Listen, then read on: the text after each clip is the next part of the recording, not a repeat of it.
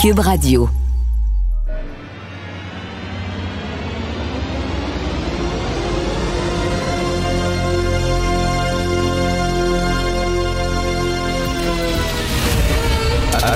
Attention, cette émission est laissée à la discrétion de l'auditeur.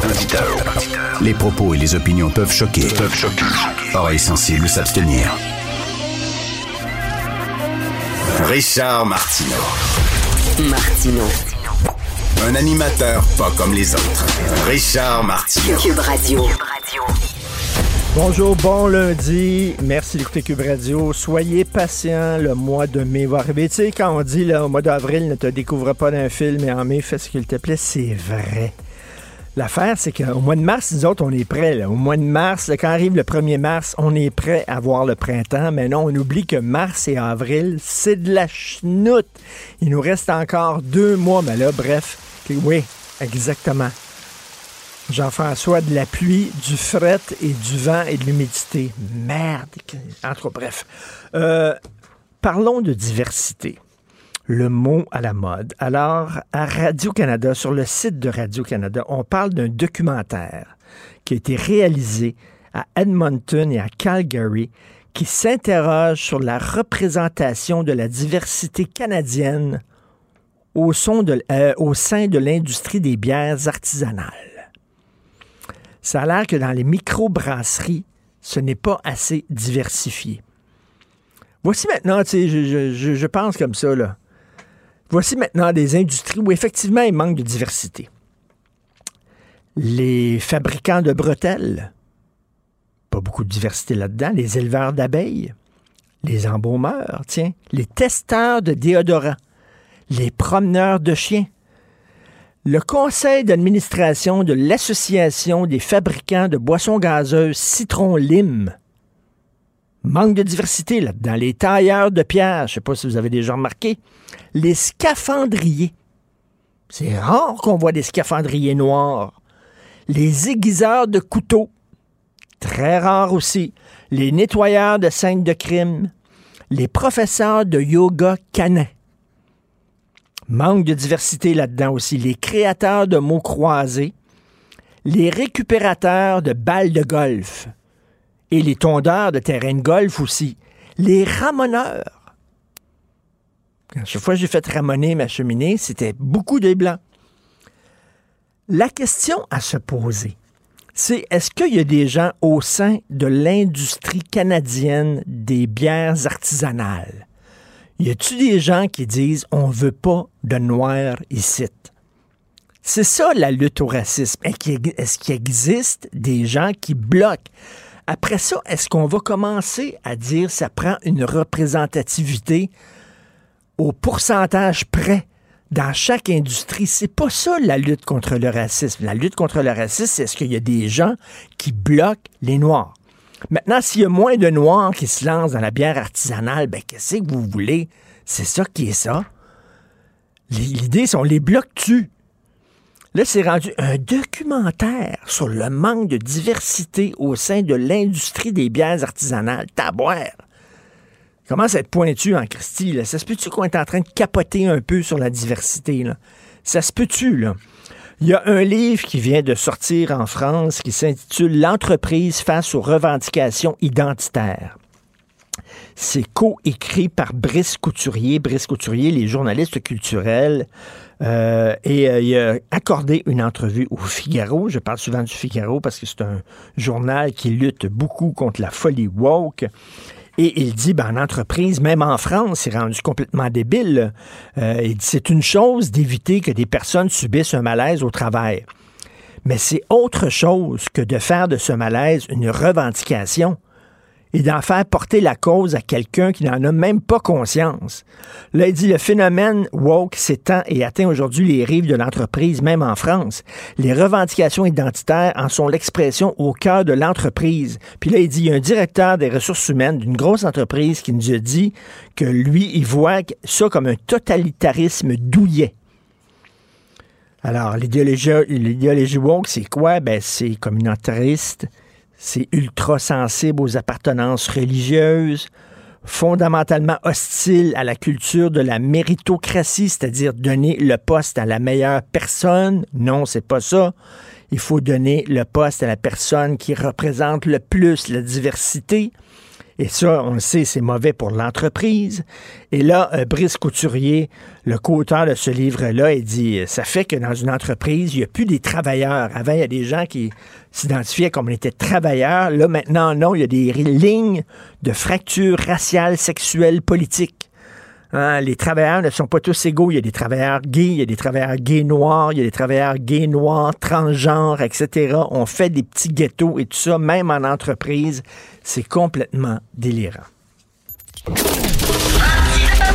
Martino, souvent imité, mais jamais égalé. Vous écoutez Martino. Cube, Radio. Cette affaire qui est complètement tirée d'un film d'espionnage pourquoi c'est vraiment intéressant? On peut pas dire l'inverse. Donc, la drogue, c'est non. Un journaliste d'enquête, pas comme les autres. Félix Séguin. Alors, euh, Félix, euh, il y a euh, l'Université Concordia qui a reçu quoi? D'un don de Huawei? Ben oui, importante nouvelle ce matin de Sarah Maud Lefebvre qui suit ses affaires d'ingérence étrangère notamment.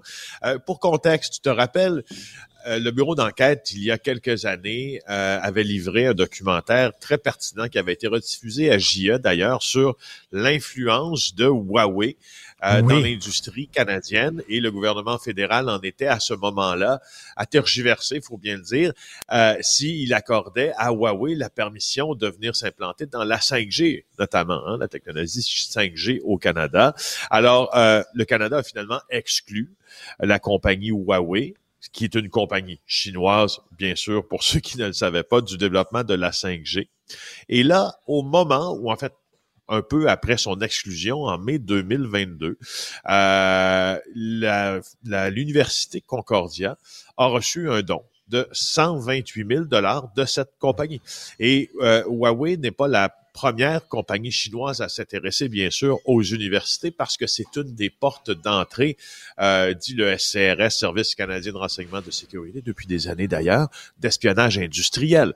Bien sûr, tu as vu, hein, euh, c'est un cas de sécurité nationale. Tu te rappelles de ce qui s'est passé chez Hydro-Québec, euh, chez Hydro-Québec, plutôt mauvaise liaison ici, alors euh, qu'un chercheur a été arrêté par la Gendarmerie royale du Canada et son oui. équipe euh, intégrée de sécurité nationale euh, pour avoir tenté, en tout cas selon la preuve qui a été déposée, de fournir à son pays de l'information sur nos structures ici.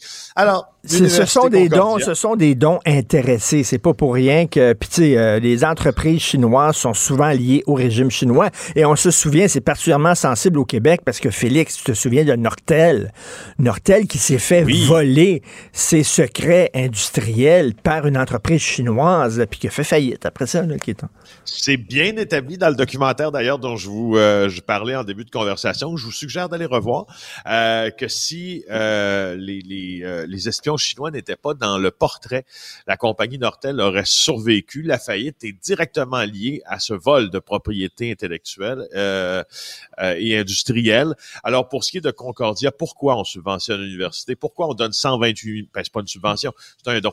Pourquoi on donne 128 000 dollars à l'université Concordia? Projet qui est lié à l'analyse et l'assurance de la qualité du code dans les logiciels libres, également de proposer des techniques pour améliorer la qualité de ce code. Ça, c'est la, réaction de l'université. Euh, et il semble qu'il n'y a pas de contrepartie en échange de ce don.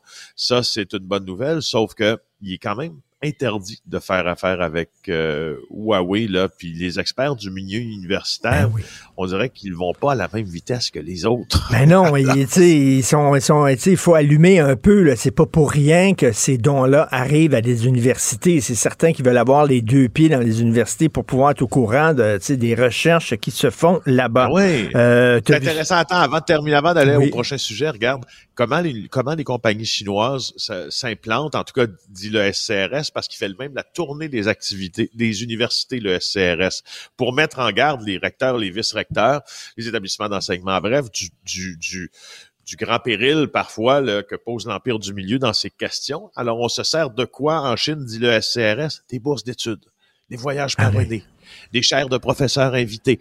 Tu vois, c'est pas si subtil, mais c'est comme ça. Alors voilà, je voulais Tout juste à fait. euh, conclure là-dessus. Hey, cette histoire du chauffeur fou, le, le chauffeur fou maîtrisé par un citoyen.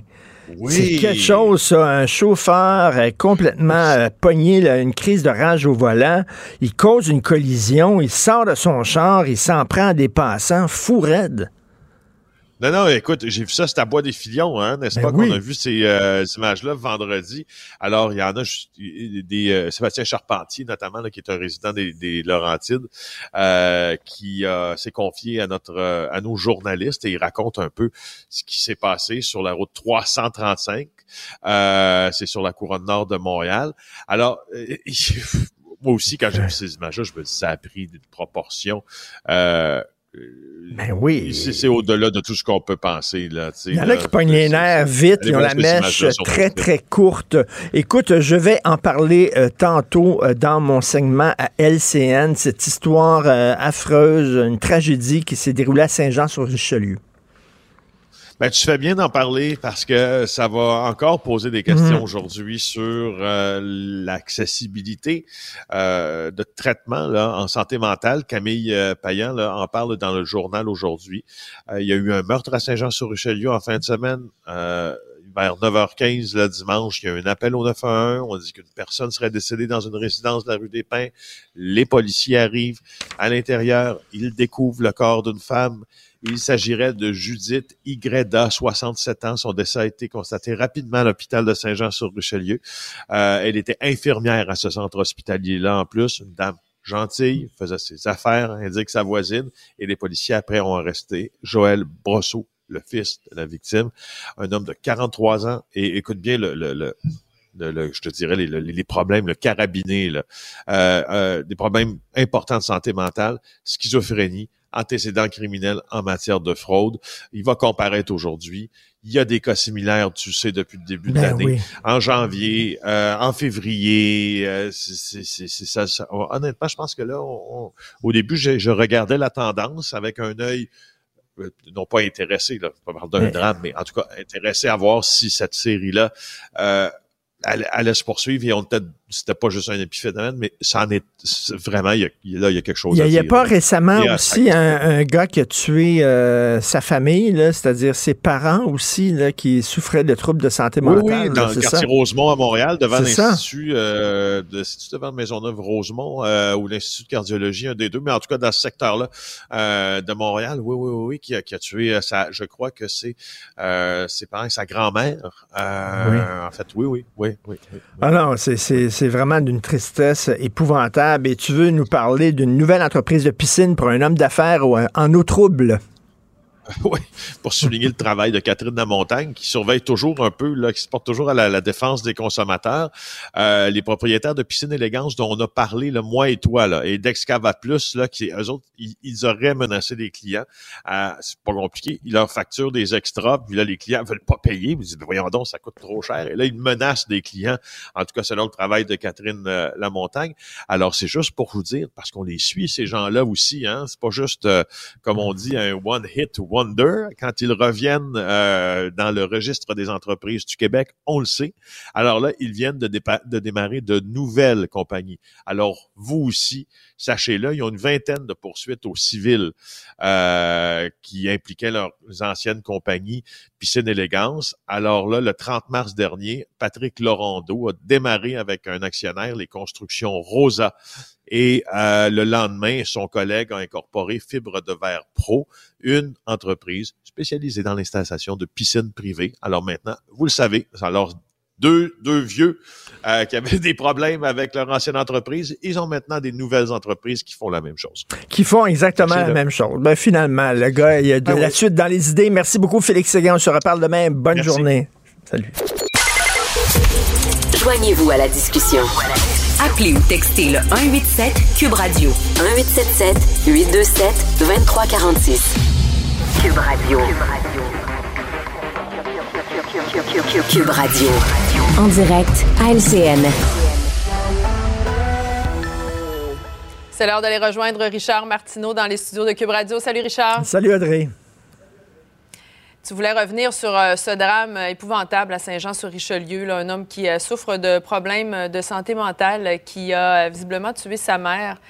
Euh, tu voulais nous parler surtout de, de ces tragédies, là, de, de, ce que vivent les parents qui ont un enfant qui souffre de graves, ben justement, euh, il y a eu des histoires comme ça là, au cours des derniers mois. On se souvient l'histoire à Rosemont aussi. Mhm. J'ai une pensée vraiment toute particulière. Ça me touche énormément, ces histoires-là. Des familles, euh, des parents qui ont des enfants qui ont des problèmes de santé mentale. En même temps, ils veulent les aider. Ils veulent être de ces enfants-là.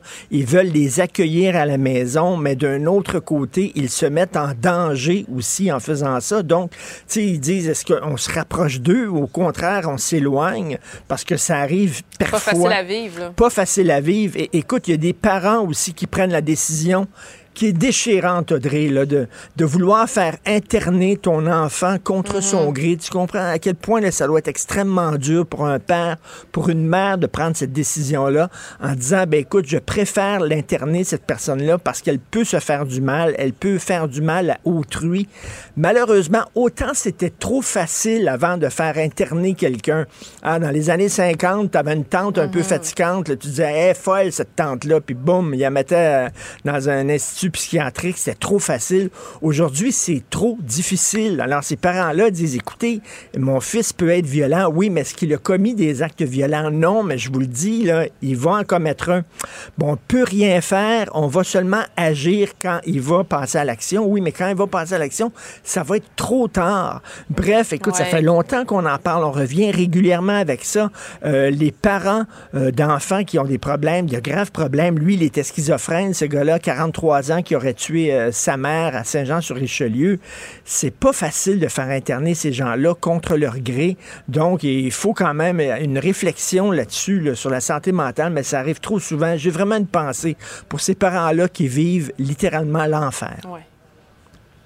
Tu voulais parler des maisons des aînés qui sont presque vides, Richard. Est-ce que c'est un faux départ pour ben les maisons des aînés? La CAQ, on le sait, hein, je le dis souvent, j'en ai souvent parlé ici à, l'émission. Ils aiment les gadgets euh, reluisants, les bébelles qui sont mm. belles. sais, Au lieu des garderies, des CPE, un réseau de CPE, non, ça va être les maternelles 4 ans, puis euh, les lab-écoles au lieu des écoles et les maisons des aînés, euh, les espaces bleus, le panier bleu. On aime ça arriver. De... Et là, bon, et, en plus, non seulement elles sont presque vides, les maisons des aînés, elles coûtent plus cher que prévu. Oh mon Dieu, quelle surprise incroyable. On l'avait pas vu venir. Ben c'est ça. Et bon, presque vide. Pourquoi? Manque de personnel. Audrey, on vient de dire le troisième lien, on revient sur notre projet initial, il va changer. Pourquoi? Parce que le télétravail a changé la donne. Ben, on le savait qu'on était en pénurie de main-d'œuvre. On le savait. Et là, il y a des gens qui mhm. disent pourquoi on n'a pas pris cet argent-là? Et investir ça dans les soins à domicile parce que les personnes âgées, ce qu'elles veulent, on le sait, elles veulent rester chez elles et pas aller nécessairement dans des maisons pour aînés. Pourquoi on n'aurait pas fait ça? Peut-être ça aurait coûté moins cher pour les soins à domicile et ou alors, tu sais, euh, euh, faire de la rénovation de CHSLD existants, de résidences pour personnes aînées. Non, on fait un système à côté qui est tout chaîné, mm-hmm. qui est tout beau, qui sent le neuf, mais finalement, c'est encore un éléphant en blanc, donc euh, ça coûte plus cher, c'est pas beaucoup utilisé. Euh, on va avoir à Cube Radio un peu plus tard Jean Hébert, l'ancien ministre justement euh, des aînés, qui lui dit, bon, on aurait dû investir dans les soins à domicile. Il me mm-hmm. semble que ça tombe sous le sens. Merci, Richard. Merci, bonne journée. Une bonne journée. Salut, bye. Si c'est vrai qu'on aime autant qu'on déteste, Martineau, c'est sûrement l'animateur le plus aimé au Québec. Vous écoutez Martineau. Cube Radio.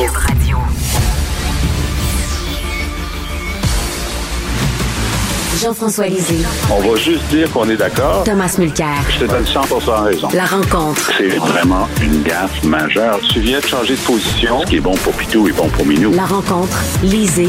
Mulcair.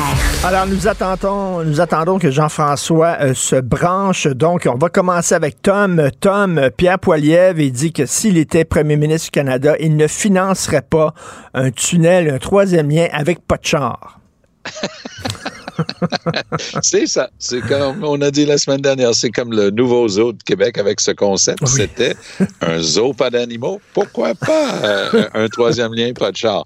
Non, écoute, il, est vraiment euh, incapable, pauvre, lui, il, il, est sourd comme, tu sais, quelqu'un, on dit quelqu'un qui chante faux comme une casserole. tout, tout ce que Poiliev essaie de dire à propos du Québec, on dirait que ça, c'est le jeu des enfants où tu répètes une chose d'une personne à une autre, à un autre, à un autre, puis tu arrives à la fin, puis c'est complètement autre chose. C'est comme si Poiliev il est tellement dur d'oreille pour tout ce qui concerne le Québec, il essaie juste d'embarquer. Tu comprends? Mais la réponse, c'était pas je veux vous couper des vives. La réponse, c'était je veux faire quelque chose d'intelligent avec pour vous aider. Mais c'est un peu la même chose. Lui, il pensait qu'il n'y a personne au Québec qui allait remarquer que quand il voulait couper un milliard pour CBC, que le milliard comprenait le budget de Radio-Can. Et il a beau dire après, non, non, non, je toucherai pas à Radio-Can, il n'y a plus personne qui le croit. Alors, pauvre Pierre Poilievre, euh, je pense qu'il serait mieux juste d'éviter ces discussions-là. Et la stratégie autour de lui, en fait, ressemble de plus en plus à ce que Stephen Harper a fait lors de l'élection de 2011 quand il a gagné sa majorité. Il a ignoré le Québec. Parce que, rappelons-le, pour la loi 21, et Pierre Paulus a dit, moi j'appuie Poliev parce qu'il appuie la loi 21. En plein milieu de sa course à la chefferie, il a complètement changé, 180 degrés. Il a dit, en fait, c'est épouvantable, la loi 21, je suis contre. Moi, je suis contre aussi. il faut pas, faut pas méprendre ce que je suis en train de dire. Mais ce que j'essaie de dire, c'est que Poiliev n'a aucun réflexe sur quelque question que ce soit qui concerne le Québec. Mais euh, Jean-François euh, Poiliev dit que Legault a cédé devant la pression des woke de Montréal. Du plateau du plateau Mont-Royal. Alors, écoute, euh, on, a la liste des noms, d'ailleurs. On pourrait la donner. Mais je pense que moi, j'ai été assez euh, abasourdi par cette sortie parce que ce qu'il est en train de dire, c'est euh, ben, si moi je suis premier ministre, il va y avoir un troisième lien, puis il va y avoir des autos. Puis c'est ça. Puis moi, je suis prêt à le financer. Hein. Ça va coûter entre 5 et 10 milliards. Mais d'abord, que va dire Legault à la prochaine élection? Est-ce qu'il va dire, à, supposer qu'il continue à faire semblant qu'il y aura un troisième lien de transport en commun, ce qui n'est pas certain, mais s'il continue à faire semblant, il va dire, ben, votez Trudeau, parce que lui, il va financer 40 ou est-ce qu'il va dire votez Poiliev parce que lui, il va faire un, truc de tour. Et si Poiliev devient premier ministre, est-ce qu'il va imposer à Québec un troisième lien avec des voitures? Écoutez, on n'a pas fini, on n'a pas fini de s'amuser avec ce sujet-là. Euh, Tom, est-ce qu'il va avoir un prix politique à payer pour la CAQ concernant le fiasco du troisième lien, selon toi? Oui, parce que c'est un autre calibre. Je suis trop expérimenté comme vous deux, avec la politique, pour être choqué qu'un parti politique renonce à une promesse. Bon. Mais il y a promesse et promesse. Je me souviens, nous trois, avant les élections, on avait jasé de ça, puis moi j'avais dit, troisième lien, les 10 milliards, bullshit, ça ne se fera jamais. Ils n'ont aucune intention de faire ça et le temps nous aurait donné raison. Legault a pris le monde pour des caves. Lui, il est très satisfait de lui-même. Ils ont tout fait pour essayer de changer de chaîne. Euh, il y avait des spéciaux avec Bernard Drainville qui parlait des nouvelles personnes aidantes dans les classes d'école. Ils ont sorti euh, Christian Dubé en fin de semaine pour essayer de parler de complètement autre chose. Ils essaient de changer la chaîne, mais ça reste collé. Moi, je me suis hmm. amusé à aller sur le site euh, de ton ancien collègue, Dominique Moret, ce matin, juste pour voir hmm. qu'est-ce que ça donne, humer un peu l'atmosphère. Hop, je sais qu'on fait dans une radio assez unique, merci, mais est-ce qu'on peut quand même se dire si on s'appelle Eric Kerr puis on se réveille avec ça tous les jours, ça doit commencer à être difficile. D'où l'intérêt pour la démarche ah, probablement vouée à l'échec, mais on va voir définitivement. Mais la tentative persistante d'Éric Duhem d'aller chercher un, un mécontent dans la gang de la CAQ. Moi, je suis pas persuadé qu'il va pas réussir. Je pense qu'il a, il y a des bonnes chances qu'il y a quelqu'un, Beauce Nord, Beauce, Chaudière-Appalaches, région de, juste en, dehors de la, ville de Québec, qui va dire, je, suis capable de, je, je, peux pas aller à la brasserie prendre une bière avec mes, amis. Je, je, peux pas montrer ma face dans le village le plus important de mon comté. On a menti au monde en pleine face. Et c'est vraiment ça. C'est le caractère éhonté et sans gêne du mensonge qui est en train de choquer les gens. Et, Jean-François, euh, il y a le ministre Christian Dubé, euh, ministre de la Santé, qui a essayé de faire un lien en disant, ben regardez, là, on a changé le système de santé à cause de la pandémie. Euh, c'est la même chose avec le troisième lien. C'est assez tiré par les cheveux. moi, j'aime bien Christian Dubé. J'ai bien aimé que dans les entrevues en fin de semaine, ils disent qu'il allait ajouter des choses pour que ce soit vraiment sa, réforme en santé, une décentralisation. Oui. J'ai bien compris que le bureau du premier ministre l'avait sorti pour essayer de changer de sujet, mais j'aurais un conseil amical à lui donner ne parle pas du troisième lien. Tiens-toi le plus loin possible du troisième lien. Ne fais aucun lien avec la pandémie ou avec quoi que ce soit. C'est devenu un sujet toxique. Concentre-toi sur la santé, t'en as assez sur ta table de travail avec ça. Et, sur ta question précédente, est-ce qu'il euh, va avoir un impact? La, seule question, c'est de quelle gravité sera cet impact et de quelle durée. Hein? Donc, on est à trois ans de la prochaine élection, plus que trois ans. Donc, c'est pas pour rien qu'ils ont décidé de tirer la plug maintenant. De la façon, c'était tellement mal géré, ce recul. Il y a des reculs qui sont bien gérés. Celui-là a été mal géré, y compris à l'interne, chez leurs députés. Ils n'ont pas préparé l'opinion ni rien. Et là, il est en crise de gestion de son caucus de la région de Québec. Donc, toute la semaine, on va voir comment ça va se dérouler. Est-ce que Duhem va réussir à en détacher un? Peut-être, peut-être pas. C'est pas impossible. Maintenant, qu'est-ce qui va se passer? Bon, le PQ va déposer un projet de loi comme celui qu'Éric Kerr avait déposé il y a quelques années pour révoquer un député dans une situation exceptionnelle. Donc, toute la semaine, peu importe ce que Legault essaye de dire, ça va être ça le sujet pour toute la semaine. Et là, la seule question, c'est est-ce qu'il va pouvoir limiter le dommage à cette semaine et changer de sujet la semaine prochaine? Euh, c'est ça, on a utilisé, on a sorti finalement le ministre le plus aimé hein, de la CAQ en renfort. Mais s'il y, avait, s'il y avait un truc qui connectait le dossier du troisième lien avec la santé, c'est la création d'une agence. Ce qui est intéressant aussi, parce que les partis d'opposition, faisant leur job habituel, avaient juste dit c'est épouvantable ce truc-là, ils ont déchiré leur chemise. Là, mm. tout d'un coup, les gens commencent à réaliser que Christian Dubé a compris quelque chose. Et ça respecte l'ensemble des analyses faites que ce soit par les libéraux ou le Parti québécois, où tout est quantifié depuis des années. Le lien que je fais, c'est pas le troisième lien, parce que lui, il se ferait pas, mais le lien que je fais, c'est la création d'une agence autonome. Je changerai une chose dans la loi de Christian Dubé, c'est l'article 22, qui dit que le siège social serait à Québec et que le sous-ministre en titre de la Santé siège au conseil d'administration de l'agence. Ça, c'est voué à l'échec à ces deux chapitres-là. Créer une agence des transports. Regarde, juste le pont de l'île autour, pour les gens qui nous écoutent, qui ne connaissent pas, quand tu quittes par l'ouest de l'île, par la gare, ça, c'est le pont à n'en plus finir, qui est sur carrément des pilotis, c'est à peine relevé de l'autre, lac des deux montagnes d'un bord, puis le reste du Saint-Laurent de l'autre. Et qu'est-ce qu'on apprend? Deux milliards là, des milliards pour le pont-tunnel, beaucoup plus cher que tout ce qui avait été prévu dès le départ. On est en train de refaire le pont de l'île d'Orléans. On doit refaire le pont à Trois-Rivières, le pont La Violette, et ainsi de suite. Il n'y a pas de planification, il n'y a pas de priorisation, il n'y a rien à comprendre là-dedans. C'est toujours, on est toujours pris les culottes baissées dernièrement. Ah oui, il faut refaire le pont euh, de l'île autour. Hey, allô les fonctionnaires à Québec, le pont de l'île autour, quiconque habite l'ouest de l'île sait depuis des décennies que ce truc-là a été refaire. Comment ça se fait que vous êtes surpris de ça? Alors, ça, c'est un, un truc qu'on peut faire, comparer l'idée de Christian Dubé de créer une agence et le troisième lien, crée une agence, arrête de taponner et sors-moi ça de Québec. Euh, Jean-François, l'Université Concordia qui a empoché un don de 128 000 euh, de Huawei.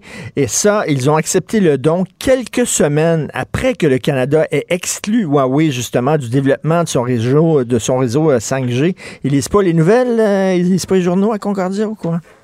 Ben, écoute, moi, je veux parler à la personne qui a accepté le don. Parce que cette personne-là est sûrement sous influence.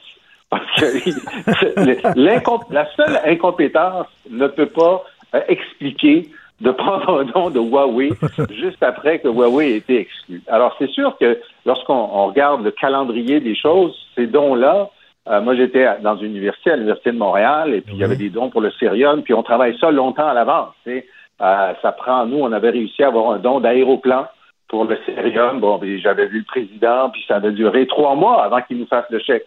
Alors, c'est sûr que l'équipe de, financement de Concordia devait travailler là-dessus depuis un certain temps.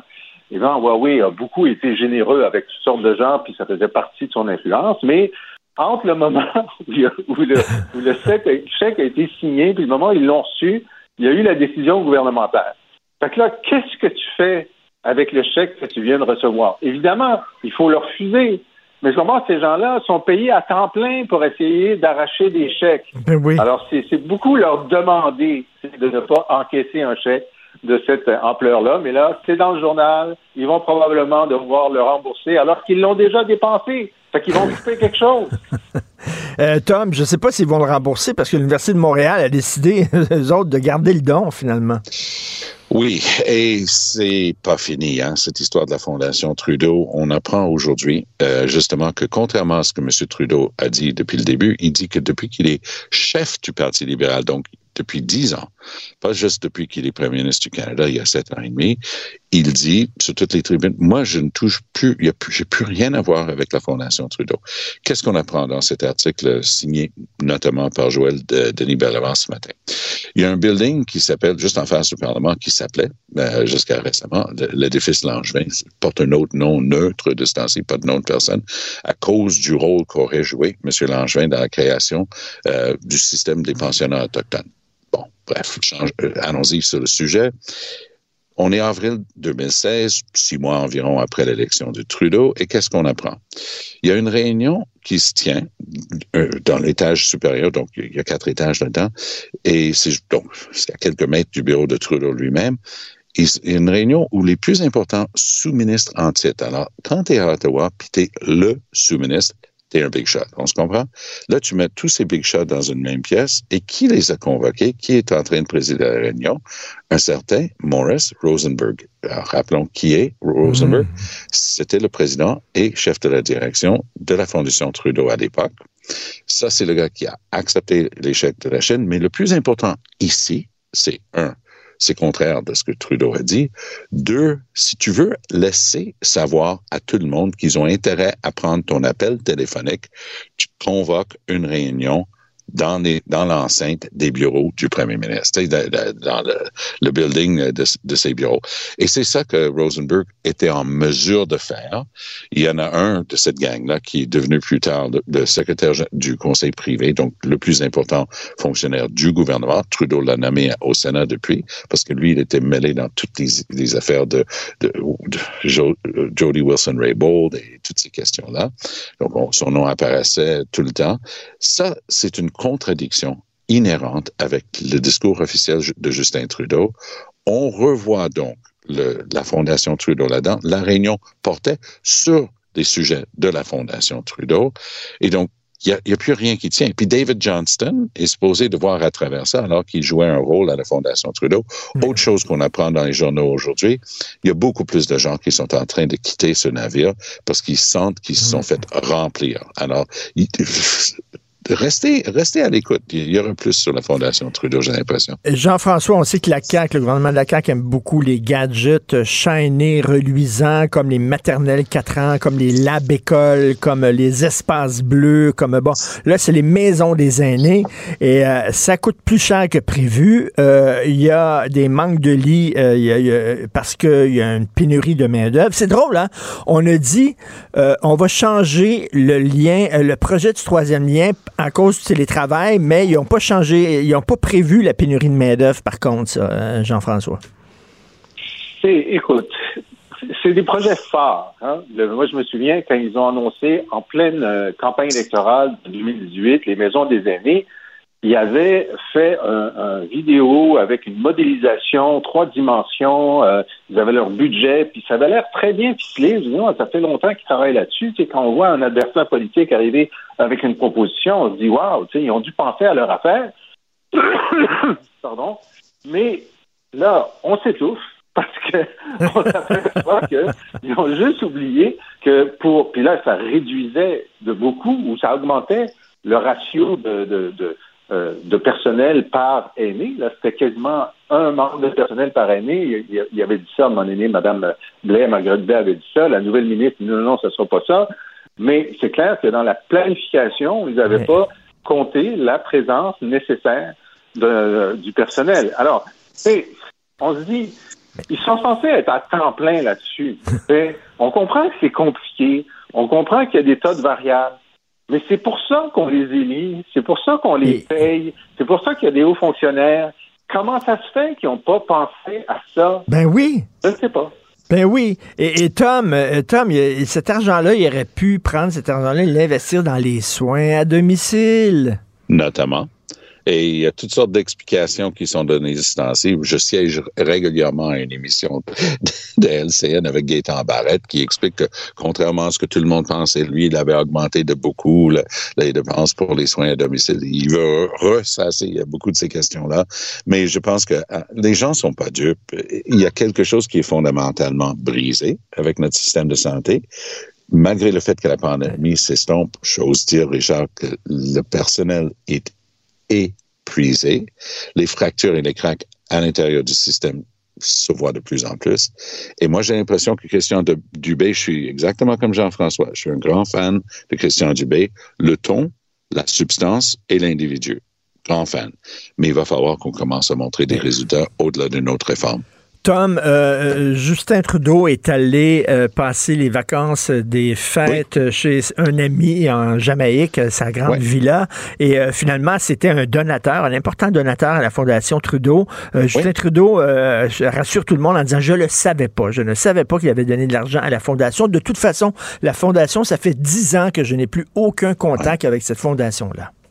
Oui, mais c'est le truc dont on parlait. Quand on apprend que quelqu'un de la trempe de Morris Rosenberg, président et chef de la direction de la Fondation, pouvait convier les plus importants sous-ministres à une réunion dans les dans les locaux, euh, à la même place, dans le même building euh, du bureau du premier ministre, ça marche pas. Et c'est une question de fond, mais c'est aussi une question de perception, parce que la perception qui se dégage depuis le début avec Trudeau, bon, c'est un sens de tout mais dû, tu sais, les règles mm-hmm. normales s'appliquent pas à lui, et ainsi de suite. Mais il, commence à avoir exemple après exemple. Navdeep Bains, qui était le ministre de l'Industrie, a quitté euh, en 21 et très bien, sur des bons termes. Là, on apprend, et c'est pas illégal, je vais être clair là-dessus, on apprend qu'il vient d'accepter un poste extrêmement important auprès des communications Rogers. Comme ministre de l'Industrie, il était notamment responsable des télécommunications. Donc, toute la question de l'achat de chars par Rogers, ça c'était sur son bureau. Donc, il vient d'aller, il a un gros poste. Là, on parle de gros poste. On parle de salaire vraiment énorme dans ces fonctions-là. Il vient d'aller travailler pour eux autres. Il y a une restriction de cinq ans pour faire du lobbying une fois qu'on quitte. Moi, cet été, là, je vais avoir fini mes cinq ans depuis que j'ai quitté la politique parce que le fédéral, le fédéral est off là-dessus. Mais ici, il n'y a rien d'illégal. Il peut aller chercher un emploi. Mais est-ce que je peux juste dire, pas peut-être un peu pour lui, mais lui, ça le touche moins parce qu'il est plus en politique. Mais Justin Trudeau, la perception que ça laisse, c'est pour vous autres, là, vous avez droit. Pour vous autres, c'est une question de droit. Vous avez le hmm. droit d'avoir ces choses-là. ça vous revient parce que vous avez le titre de Premier ministre, parce que vous êtes un Trudeau, parce que vous avez eu toutes ces choses-là toute votre vie, ça vous dérange pas. Puis c'est comme ça que ça fonctionne. C'est une sorte de porte tournante. Et c'est ça l'impression de plus en plus qui commence à rester avec Justin Trudeau, le tout médu. Jean-François. Exact. Le problème des portes tournantes, euh, sur les États-Unis, au Québec, au Canada, on a beau mettre euh, des limites d'un an ou deux ans entre le poste gouvernemental puis euh, le poste privé. Je veux dire, euh, c'est un problème majeur. Moi, je pense qu'il faut choisir entre le service public et le privé. Et euh, les, périodes devraient être beaucoup plus longues. Puis il faut que l'information que tu avais, puis les contacts que tu avais quand tu étais euh, sous-ministre, sous-ministre adjoint, directeur de quelque chose, soient caduques au moment où tu vas dans le privé. Parce que là, c'est rendu qu'il y, y, a des compagnies privées qui disent à leur cadre intermédiaire, va passer trois, quatre ans au gouvernement, tu vas avoir une baisse de salaire, mais ben quand tu reviendras, on va te donner une prime, puis là, tu vas avoir plein de contacts, tu vas avoir plein de monde. Tu sais? Et c'est profondément malsain. Mmh, et ça veut mmh, dire mmh. une baisse de l'engagement du service public en carrière. Tu fais ta carrière dans le service public parce que tu protèges le public, tu vas pas retourner ta veste ensuite. Et pour moi, là, cette dégradation, et c'est d'ailleurs pourquoi on veut payer des salaires de plus en plus gros dans, aux administrateurs seniors du public parce qu'ils savent qu'ils sont en compétition un jour, ils auront ces salaires-là, donc il faut les payer plus cher. Alors que c'est le contraire qu'il faut faire. Il faut dire, écoutez, vous, vous êtes un administrateur public parce que vous avez une mission du public. Vous irez pas dans le privé. C'est un choix de mm. vie de défendre le public. Et ce choix-là, il est de plus en plus dévalué, à mon avis. Tout à fait. Merci beaucoup à vous deux. Merci. On se reparle demain. Bonne journée. Bye Joignez-vous à la discussion. Appelez ou textez le 187 Cube Radio 1877 827 2346. Alors, on sait que la CAQ, le gouvernement caquiste, est dans l'eau chaude à cause de son euh, vire-capot hein, concernant le troisième lien. Et là, euh, ben, on a vu euh, les larmes de crocodile de M. Drainville. On a vu Éric Kerr qui avait dit qu'il était prêt à se battre jusqu'à sa dernière goutte de sang et qui finalement s'accroche à son poste malgré tout. Et là, on a demandé en renfort Christian Dubé, le ministre le plus aimé du gouvernement caquiste, venez nous donner un coup de main. Et là, M. Dubé a dit, ben, vous savez, la pandémie quand même, même, euh, euh, si on change le système de santé, s'il y a une réforme du système de santé, c'est à cause de la pandémie. Donc, euh, c'est la même chose avec le troisième lien. La pandémie a vraiment des conséquences. Donc, essayé de faire un lien assez maladroit entre les changements qu'on va apporter au système de santé et la juste décision de changer le troisième lien. On va en parler à M. Joël, Arsenault, député des îles la Madeleine pour le Parti québécois. Bonjour, M. Arsenault.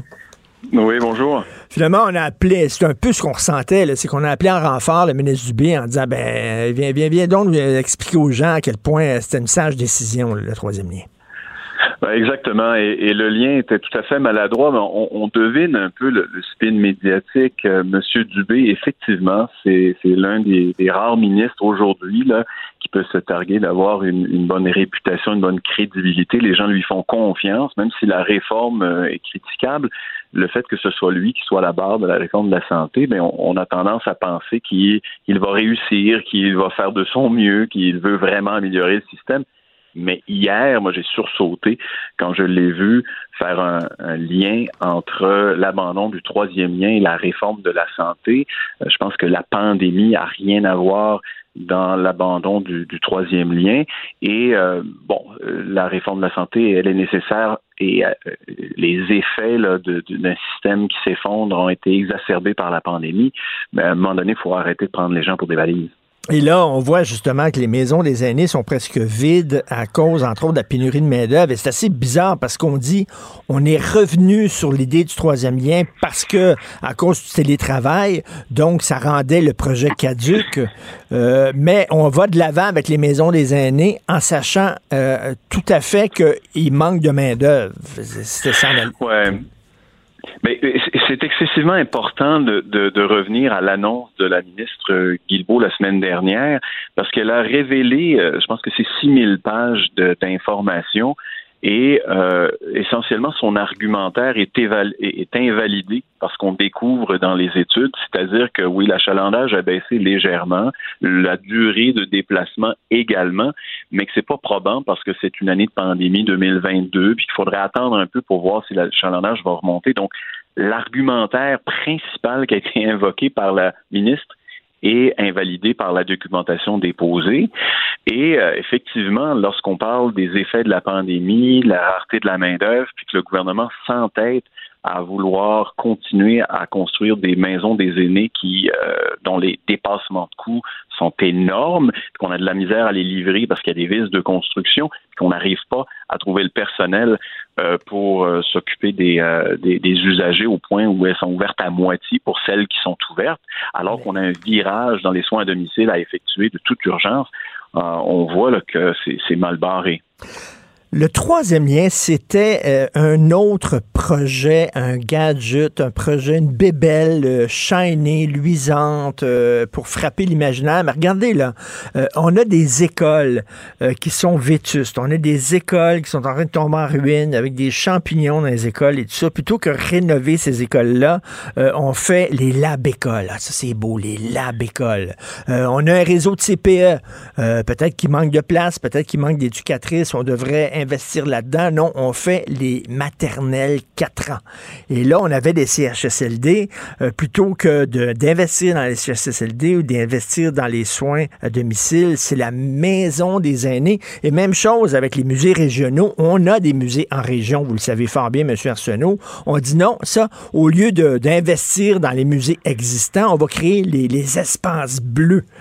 On, dirait qu'on, au lieu de, rénover les choses qui existent, qui sont là, on part avec un autre réseau à côté qui est tout shiny, qui est tout beau, qui sent le neuf.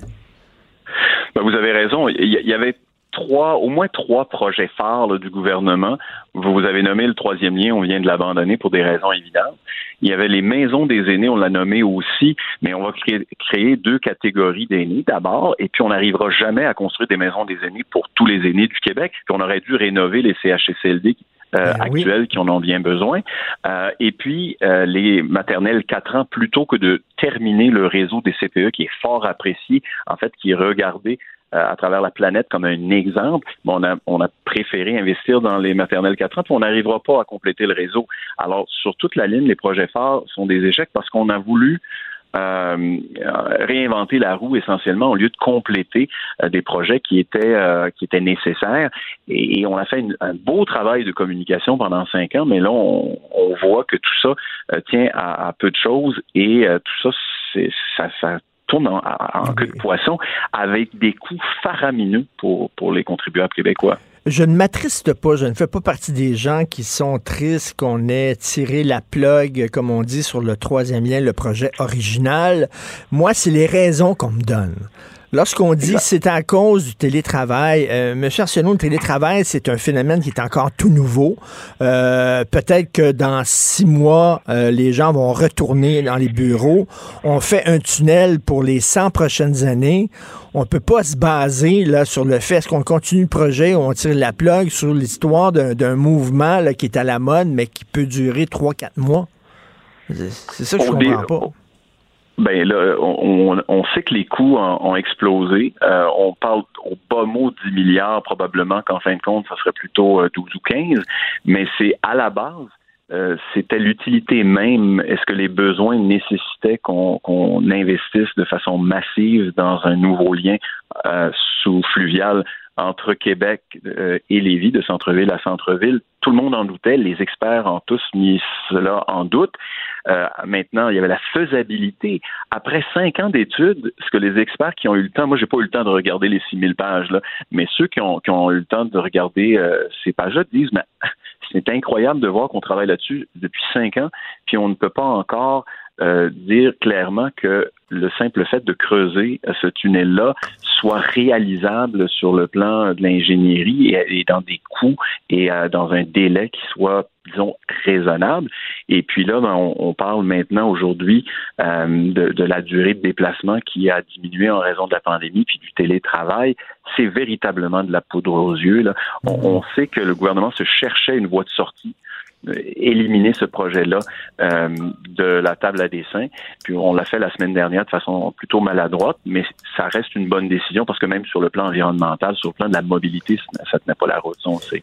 En terminant, M. Arsenault, euh, le printemps va finir par arriver à un moment donné et l'été. Donc, vous êtes député des îles de la Madeleine. On le sait, ça va débarquer les touristes euh, un peu partout à travers le monde. On lutte contre ce qu'on appelle les, les, conséquences, les impacts euh, négatifs du tourisme de masse. Comment se sentent les Madelinots lorsque la gang de touristes débarque l'été? On est content de les avoir, on est content de les accueillir, mais est-ce qu'on trouve qu'on est trop nombreux?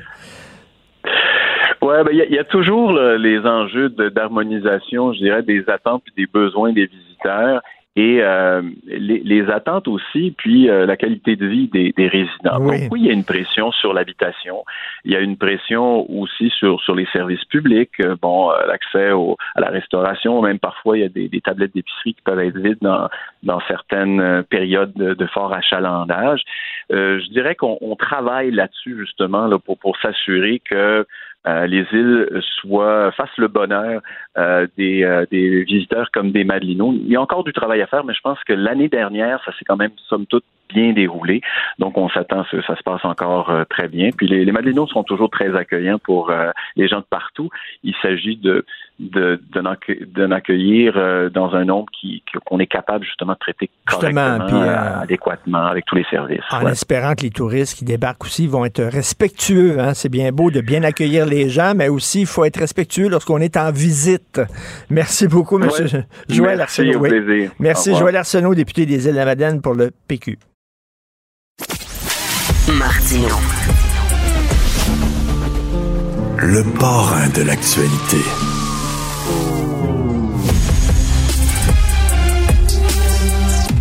Est-ce qu'on forme des médecins francophones en Colombie-Britannique? Est-ce qu'on forme des médecins francophones en Ontario? Non.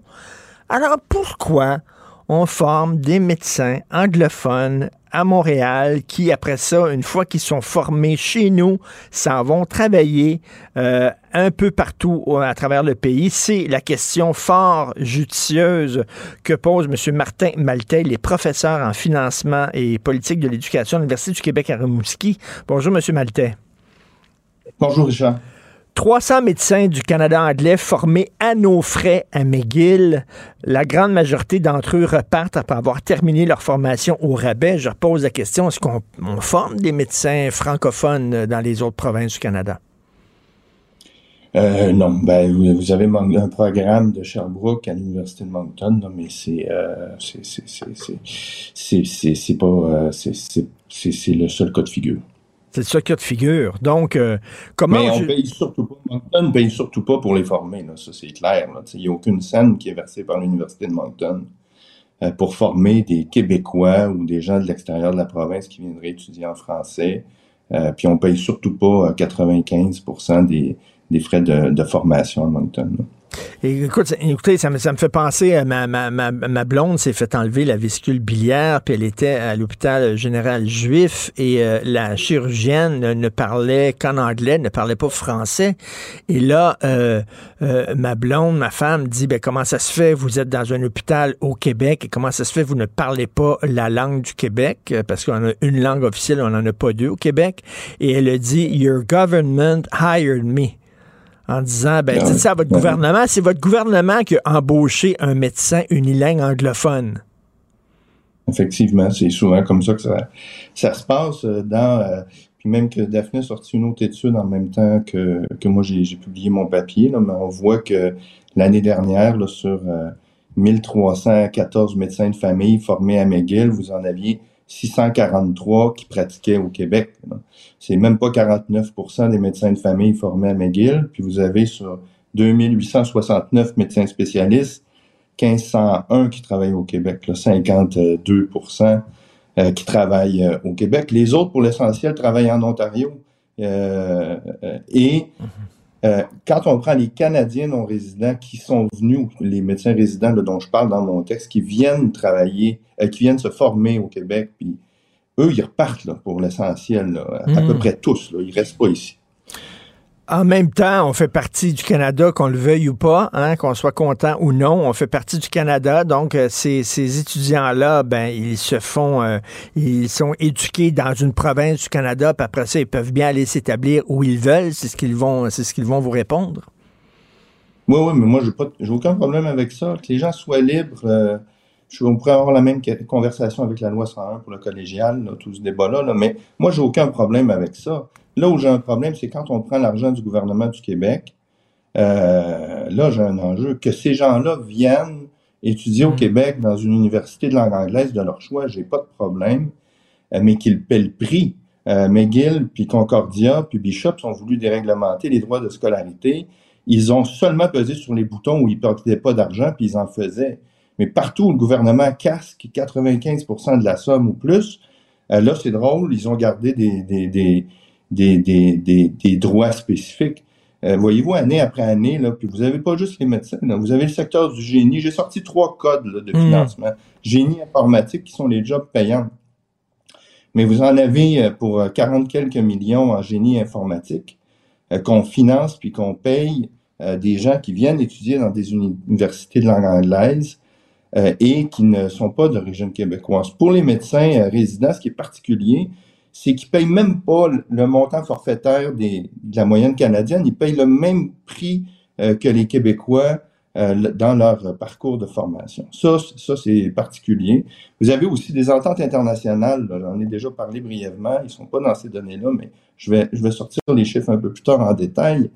Mais vous avez tous les fils d'ambassadeurs, leurs conjoints conjoints, les domestiques aussi, qui bénéficient de la possibilité d'être exonérés à 100 euh, de, de, de, de, leur, euh, des montants forfaitaires. Alors, ils payent le même prix que les Québécois quand ils viennent ici. Et un grand nombre d'entre eux s'en vont à McGill puis à Concordia. Hmm. Alors que nous, dans nos ententes, par exemple, parce qu'on a d'autres ententes, on en a avec la France aussi, euh, par exemple, où ils vont payer la moyenne des, des, des, droits de scolarité canadiens. mais nous, on n'a pas accès aux grandes écoles en France. Alors, tout l'enjeu, c'est, on pourrait, moi, j'ai pas de problème à ce qu'on on fasse un deal avec des autres provinces, puis qu'on dise, OK, on va en prendre de chez vous, mais vous allez en prendre de chez nous pour le même prix. Là. Et ça, euh, on n'a jamais euh, fait ça. Et quand on se réveille au bout de 25 ans, on s'aperçoit qu'année après année, euh, vous avez des milliers de personnes qui viennent fréquenter à chaque année les universités anglophones du Québec, qui vivent en anglais et qui ensuite travaillent dans des milieux euh, tantôt québécois ou qui repartent ailleurs, mais qui vont contribuer soit à angliciser le Québec ou à simplement profiter de formations à rabais puis de retourner dans leur province par la suite, travailler puis faire un salaire euh, très important. Les mmh, jobs très payants, ils sont sont dans ces domaines-là. Un, résident de Colombie-Britannique ou un résident de l'Ontario, un jeune qui vit là et qui décide d'étudier en médecine dans sa province, est-ce que ça va lui coûter plus cher que s'il vient au Québec? Ah ben oui. Ah oui. Ah oui. Ben oui, il, paye, euh, c'est en fonction du domaine disciplinaire. Là. Alors, c'est pas euh, des, des, des, prix qui sont uniformes là, comme on a au Québec. Là. Euh, puis euh, l'État contribue beaucoup moins chez eux que, que chez nous. donc un fou d'une poche, c'est certain que les autres vont dire, ah ben là, dire, je vais aller au Québec, ben je vais me faire euh, former en anglais, je vais aller à McGill ou à Concordia, puis après ça, je vais revenir chez nous. Dire, on Puis McGill a un, bassin, ils disent, OK, moi je fixe la moyenne d'admission à X, ils font une ouverture à, à, grandeur du Canada, ils prennent les meilleurs. S'ils ont plus d'anglophones, c'est pas grave. Là. Euh, ils vont se tenir proche euh, de, du 50% mais à la fin de la journée, là, vous puis moi, on n'en a pas pour notre argent. D'autres provinces, à cause de l'avantage linguistique, peuvent avoir comme un retour sur l'investissement quand il y, a, il y, a, ce genre de mobilité-là. Mais vous remarquerez dans les données canadiennes que la mobilité, à part quelques universités dans d'autres provinces, est très faible là, à l'intérieur du Canada. Le seul endroit où il y a une grande mobilité, c'est au Québec. Et nous, on perd un grand nombre de médecins année après année. Alors pourquoi on paye euh, cette facture-là? Vous savez, des étudiants au troisième cycle, c'est 56 000 par année. C'est ça que, grosso modo, si vous prenez les droits de scolarité, l'argent que le gouvernement donne pour deux, deux éléments de la fonction, là, on est à 56 000. Enlevez les droits de scolarité, vous êtes à 51 52 000 par année pour des gens qui viennent au troisième cycle en, santé dans les domaines euh, médicaux. On est euh, à des niveaux stratosphériques. Là. Incroyable. Il faut tout le temps être plus généreux que les autres euh, au pays. Il faut tout le temps être plus inclusif que les autres au pays. Être plus. Regardez, je fais un, exemple, une métaphore, vous allez comprendre. Ma blonde a des cours de, de, pilates à son gym, euh, des cours de groupe. Euh, la, prof dit est-ce qu'il y a une personne dans le groupe qui ne parle pas français? Il y en a une qui lève la main. Le cours a été donné en anglais pour elle. En Toronto, est-ce que vous pensez qu'à Toronto, si tout le groupe est anglophone, puis il y a un francophone dans le groupe qu'on va parler en français, bien non. On se dit toujours, il faut, c'est comme si nous autres, faut être plus ouverts qu'eux autres, faut être plus généreux envers les anglophones qu'eux autres, envers les, les citoyens, les jeunes des autres provinces. C'est ça l'affaire, là. C'est tout à fait ça. Mais je vais vous donner un exemple encore plus concret de ce que vous dites. Là. Euh, la question, c'est comment ça se fait que les dirigeants d'établissements universitaires euh, de langue française au Québec acceptent ça depuis des années puis disent rien, lèvent ben pas le drapeau. Euh, moi, j'ai l'impression que des fois, là, on se bat là, pour des miettes de subventions à gauche puis à droite. chez nous, là, à Ducar, on est en négociation présentement. On est à un million d'un règlement.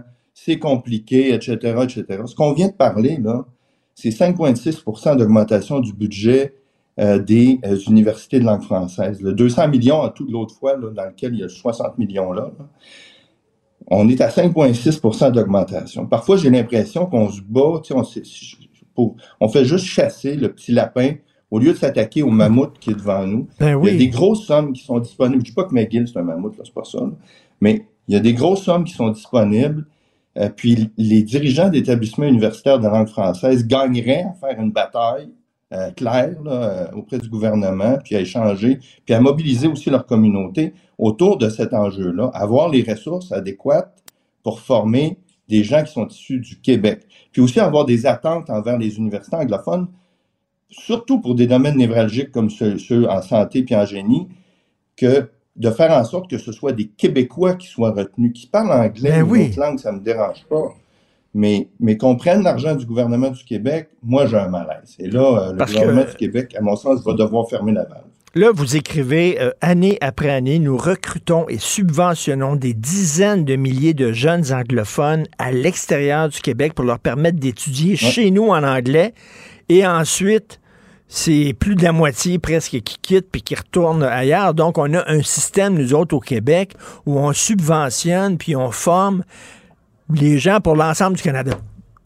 Plutôt que Ouais. pour ceux nous. qui restent, ceux qui restent, ils vivent en anglais exclusivement, ils- ou presque, là, sauf un, un petit groupe, là, des, des- mais c'est assez marginal. Euh, plusieurs d'entre eux, vous le voyez au Royal là, ne savent même pas parler euh, au, au Jewish Hospital, ne savent même pas parler euh, français. Ils sont, sont incapables d'échanger en langue française.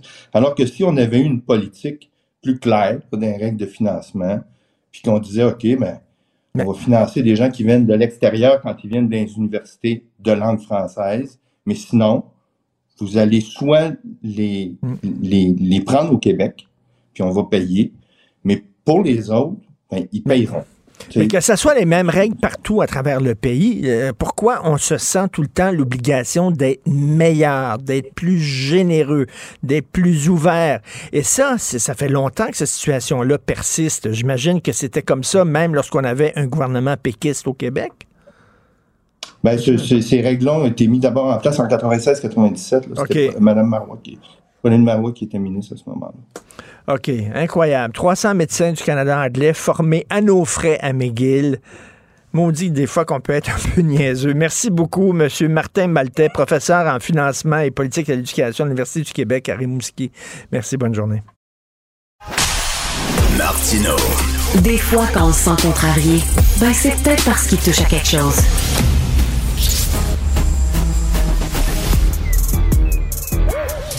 Mathieu Bocoté. Il représente un segment très important de l'opinion publique. Richard Martineau. Tu vis sur quelle planète? La rencontre. Je regarde ça et là, je me dis, mais c'est de la comédie. C'est hallucinant. La rencontre. Bocoté. Martineau. Alors, Mathieu, est-ce que tu as retrouvé ta voix? Euh, aux trois quarts, aux trois quarts, aux trois quarts. Je pense que c'est la plus longue extinction de voix de ma vie, mais je pense que je suis désormais audible. OK. Alors, euh, tu veux revenir sur une euh, chronique de Chantalier dans la presse?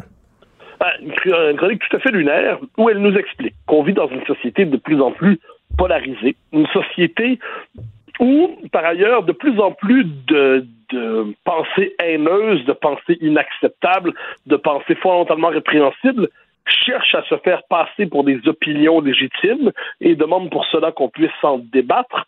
Or, nous dit-elle, il y a certaines idées dont on ne doit pas débattre et dans certains cas, elle dit, vaudrait...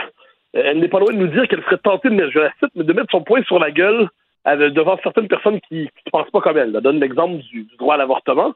Donc, elle dit devant quelqu'un qui pense pas comme moi sur ça, je serais, euh, j'aurais de la misère à pas lui mettre mon poing sur la gueule. Je cite de mémoire, mais c'est à peu près ça. Elle demande aussi comment un noir pourrait accepter de débattre avec quelqu'un qui contesterait l'existence du racisme.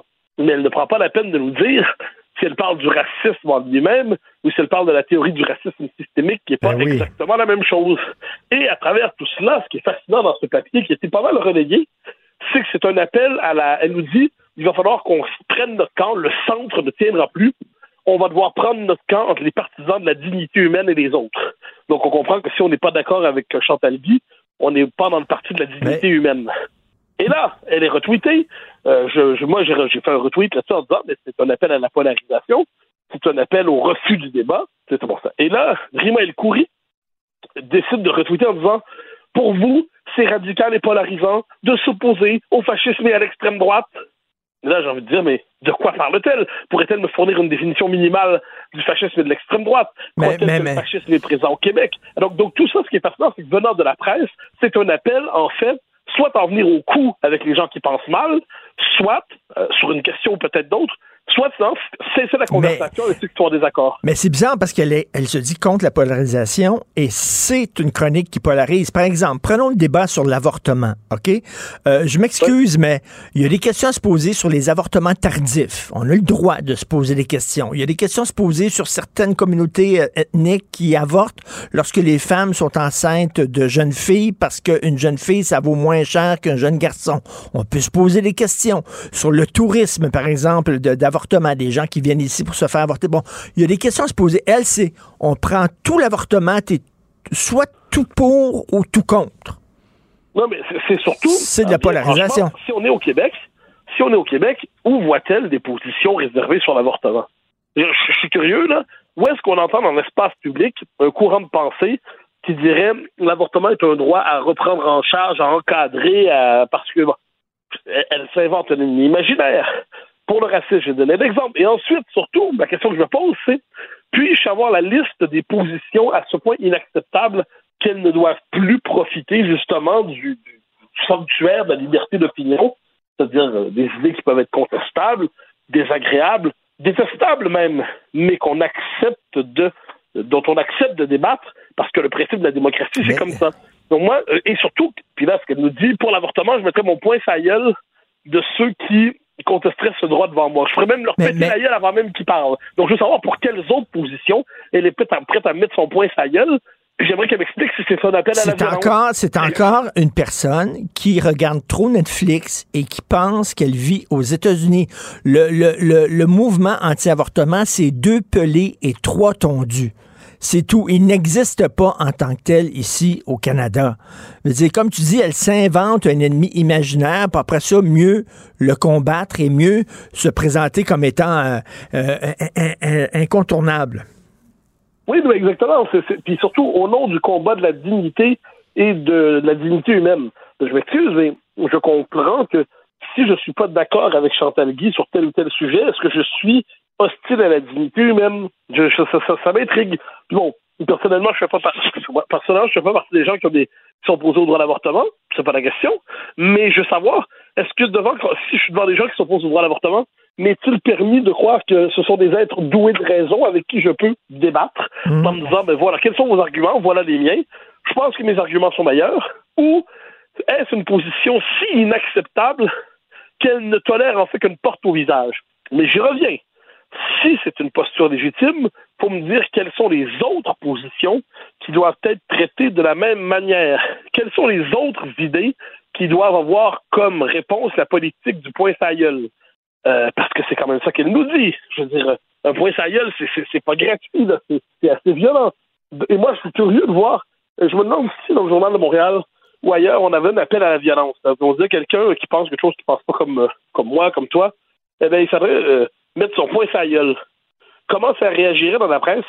Je, suis très curieux. Est-ce qu'ils seraient, euh, est-ce qu'ils auraient l'impression que c'est euh, un point de vue légitime qui mérite de s'exprimer dans ces termes-là? Un point sa gueule, c'est banal. Euh, je, suis quand même assez curieux de savoir comment, à la presse et ailleurs, on peut, on peut défendre de telles positions. je, je te cite la phrase exactement. Personnellement, je refuserais d'aller discuter avec quelqu'un qui croit que les femmes n'ont pas le droit de décider pour leur corps en matière de procréation, de peur de lui mettre mon poing sur la gueule avant même qu'il s'ouvre la trappe. OK, mais élargissons, élargissons ça. L'argument, elle cogne. Euh, Chantal Guy, euh, je, suis inquiet. Là, je devine que, que le club des indignés vont dire Ah, vous déformez ses propos. Vous... Ils vont faire une pétition à 388 personnes pour s'indigner. Moi, je lis ça et je dis c'est assez inquiétant. Et euh, j'imagine le fait qu'elle soit une femme, elle peut se permettre d'écrire ça. T'imagines si c'était un gars qui écrivait ça? Ah non, non, Mais évidemment, ça, il n'y a pas de doute là-dessus. Ça, il n'y a pas de doute là-dessus. Mais attends, je te donne un exemple de plus. Elle dit s'il tenait son point sa gueule, la personne. Eh bien, pire que tout, ça donnerait, je la cite, non seulement ça lui donnerait du temps d'antenne, mais ça en ferait en plus une victime. Donc, elle nous explique que si elle donne son point faillot à quelqu'un, la personne qui reçoit son point faillot, c'est même pas une victime. C'est elle la victime parce qu'on a, contrarié, on a contrarié ses convictions les plus fondamentales. Mais qu'est-ce que c'est que ça? Qu'est-ce que c'est que ça? Elle a dit, je retiens, tout se disloque le centre ne tient plus, euh, c'est une phrase, qui me glace le sang. C'est exactement le sentiment qui m'habite par moment. On ne pourra plus se cacher dans un centre qui se disloque sous la pression. Il faudra choisir son camp et ça se décidera dans notre capacité à respecter la dignité, humaine ou non, ou pas. Je suis de la part comme George W. Bush, là. Si vous êtes avec nous ou contre nous, c'est un discours religieux, c'est un discours fanatique, c'est un discours qui n'accepte pas la contradiction raisonnable et démocratique. C'est quoi? Moi, je, suis assez sidéré. Mm. Et là, il y a une forme d'ubris il y a une forme, en fait, pas du c'est pas le bon terme. Il y a une forme, je veux dire, d'hypnose idéologique, où on est devant des gens qui s'imaginent que le fascisme déferle sur le monde, déferle sur le Québec. Là, c'est faux, les enfants, c'est faux, les amis, c'est faux, les compagnons, c'est faux, les camarades. Mais entre eux, ils se craignent, puis du simple fait d'entendre un discours qui n'est pas exactement le leur, mais ils s'imaginent que le fascisme déferle, sur le monde. Bon, mettons qu'elle veut donner, euh, euh, envoyer son point en face à quelqu'un qui est contre euh, l'avortement. Est-ce qu'elle fait une distinction, par exemple, qu'un catholique un chrétien qui est contre l'avortement et un musulman qui est contre l'avortement? Est-ce qu'elle foutrait son point en face aux deux? Ben, faudrait, faudrait lui poser la question. En fait, c'est intéressant parce que là, est-ce que la politique du point sa se réserve aux Occidentaux ou s'applique de manière universelle et générale? Ah, ah, ah. En, fait, moi, je, me permets pour, je m'improvise un instant recherchiste. Tu devrais l'inviter à ton émission pour la questionner là-dessus. Savoir à qui Chantal Guy veut-elle mettre son point sa ben C'est la question qui devrait se poser aujourd'hui. Et, euh, et là, on comprend, là, parce que moi, je reviens sur l'exemple du racisme parce qu'il me semble encore plus, plus, plus, plus partant. Pourquoi une personne noire accepterait de débattre avec un blanc qui conteste l'existence du racisme? Attendez ça, là. Tu veux dire, que l'existence du racisme, la traite négrière, euh, le racisme dans l'histoire, ou, aujourd'hui la théorie du racisme systémique? Si Chantal Guy considère que la théorie du racisme systémique, c'est un, c'est un, un, point de départ de toute discussion, mais ben là, ça commence à être compliqué. Et, est-ce qu'elle considère que la personne noire en question aurait le droit de me mettre son point sur la gueule, puisque je conteste l'existence de la théorie du racisme systémique? Et, Mathieu, mettons son texte euh, en contexte. Euh, l'histoire, le centre ne tient plus. Ça, ça vient d'un texte de John Didion, qui est une grande écrivaine euh, américaine. John Didion, elle a écrit ça dans un, livre qui s'intitule Slouching Towards Bethlehem que j'ai lu. et John Didion, qui était une fille de la gauche traditionnelle, si elle était en vie aujourd'hui, parce qu'elle est morte il y a quelques années, si elle était en vie aujourd'hui, elle se poserait des questions concernant le mouvement woke, concernant cette gauche identitaire, parce qu'elle était contre ce genre de mouvement-là. Donc, si elle se revendique de John Didion, mais John Didion, je suis pas sûr qu'elle serait de team Chantal Guy. Pas sûr. Non, parce que ce qui est triste, tu sais, je veux dire, ben franchement, il y a des gens à la presse, bon, je m'en fiche un peu, ils ont, ils ont, été décevants du premier au dernier jour. Chantal Guy, il y a quelques années encore, c'était une chroniqueuse culturelle qui n'était pas sans intérêt. On pouvait lire un de ses textes et le trouver pas mauvais. Euh, c'était pas la meilleure, mais elle était pas toujours mauvaise. Elle, lui arrivait d'avoir des moments de, de, de lucidité. Donc, maintenant, c'est comme si, ce qui est, en fait, ce qu'elle décrit sans même s'en rendre compte, c'est le, basculement du centre dans, la, logique woke. C'est-à-dire, le, la mouvance woke aujourd'hui avale tout. Et le centre, pour demeurer, pour conserver sa respectabilité, beaucoup de dits centristes, eh bien, aujourd'hui, reprennent les codes du wokisme parce qu'ils veulent à tout prix, parce qu'ils veulent à tout prix conserver leur respectabilité avec leurs petits copains. Là, je te, donne un, autre exemple, Rima El Khoury dans son tweet que j'ai évoqué, parce que moi je dis du texte de Chantal Guy un appel un inquiétant appel à la polarisation, à la radicalisation du débat, et cela au nom de la dignité humaine, et elle dit si vous considérez polarisant et radical de s'opposer au fascisme ou à l'extrême droite, nous sommes d'accord. Mais là, là, Rima El Khoury a un devoir. Je lance un appel à Rima El Khoury. Peut-elle nous définir sa, sa conception d'extrême droite et sa conception du fascisme? C'est hmm. important. Elle est journaliste, c'est une chroniqueuse qui compte dans le débat public. Elle ne peut pas lancer des mots comme ça sans prendre la peine de les définir. Sinon, c'est irresponsable. Sinon, c'est incompétent. Sinon, c'est de la provocation. Donc, Rima El Khoury, qui est une femme intelligente, je n'en doute pas, qu'elle définisse les termes dont elle parle. Hmm. Sinon, c'est tout simplement grossier. Sinon, c'est tout ça, ça abrutit, ça, ça, ça tire vers le bas le débat public en utilisant des termes qui n'ont rien à voir avec notre réalité pour chercher à faire passer pour des monstres ceux qui ne l'embrassent pas. Mmh. C'est quand même euh, ceux, dont on n'embrasse pas les idées. Ça, ça commence à être un peu étonnant, cette affaire-là. Donc, est-ce que, et là, on pourrait demander, hein, euh, aux petits camarades, de, les, les pseudo-décrypteurs québécois, euh, Olivier Niquet, par exemple, celui qui croit qu'il est drôle pour une raison qui m'échappe. Est-ce qu'Olivier Niquet, qui s'amuse toujours à tourner en ridicule les gens qui ne pensent pas comme lui, pourrait poser la question à Rimaël Coury. Qu'est-ce ah, ben qu'elle entend par fascisme et extrême droite ici? Est-ce qu'il pourrait poser la question à Chantal Guy? Mais c'est drôle, hein, c'est drôle parce que quand, quand on parle du mouvement woke, il dit, ah, vous généralisez. Puis c'est quoi le mouvement woke? Vous associez cette étiquette-là à tout ce qui est un peu à gauche, woke, woke, woke. Ben, ils font la même chose, l'autre bord. En tout cas, bref, euh, elle participe, moi je suis tout à fait d'accord avec toi, Mathieu, elle participe à la polarisation plutôt que la combattre. Elle fait partie, non, de la solution, mais du problème. Euh, vraiment ça. Merci Mathieu. Et écoute, je te laisse parce que là, si t'es trop fâché, tu vas perdre ta voix encore pour encore une semaine. Merci Mathieu Boccoté. Salut. Pour une écoute en tout temps, ce commentaire de Mathieu Boccoté est maintenant disponible sur l'application Cube ou en ligne au cube.ca. Tout comme sa série Les idées mènent le monde, un balado qui met en lumière, à travers le travail des intellectuels, les grands enjeux de notre société. Cube Radio. Joignez-vous à la discussion. Appelez ou textez le 187 Cube Radio 1877 827 2346. Alors, vous avez vu le texte dans le Journal de Montréal aujourd'hui, Journal de Québec, départ raté pour les maisons des aînés. Alors, les fameuses maisons des aînés promues par le gouvernement Legault connaissent du retard. Euh, sur six maisons qui ont été livrées, il y a un manque d'employés, il y a des défauts de construction, etc. Ça a coûté plus cher. Est-ce que vous êtes surpris? Ben non. Euh, il y a un manque de main-d'œuvre, pénurie de main-d'œuvre. Est-ce que vous êtes surpris? Ben non, c'était prévisible. Nous allons revenir sur ce départ euh, raté avec euh, Régent Hébert, docteur Régent Hébert, que vous connaissez bien, gériatre, professeur à l'École de santé publique de l'Université de Montréal, qui était ministre aussi de la Santé. Bonjour, docteur Hébert. Bonjour, Richard. La question, c'est c'est bien beau sur papier, les, les, les, maisons euh, des aînés, c'est très beau, mais on met la charrue devant les bœufs. C'est-à-dire que lorsque les gens auront le choix entre rester chez eux et avoir des soins à domicile ou aller dans des maisons des aînés, ça, serait génial, sauf qu'on n'a même pas le choix. Est-ce qu'on n'aurait pas dû mettre cet argent-là d'abord et avant tout dans les soins à domicile? Toutes les études le démontrent, les personnes âgées veulent rester chez elles.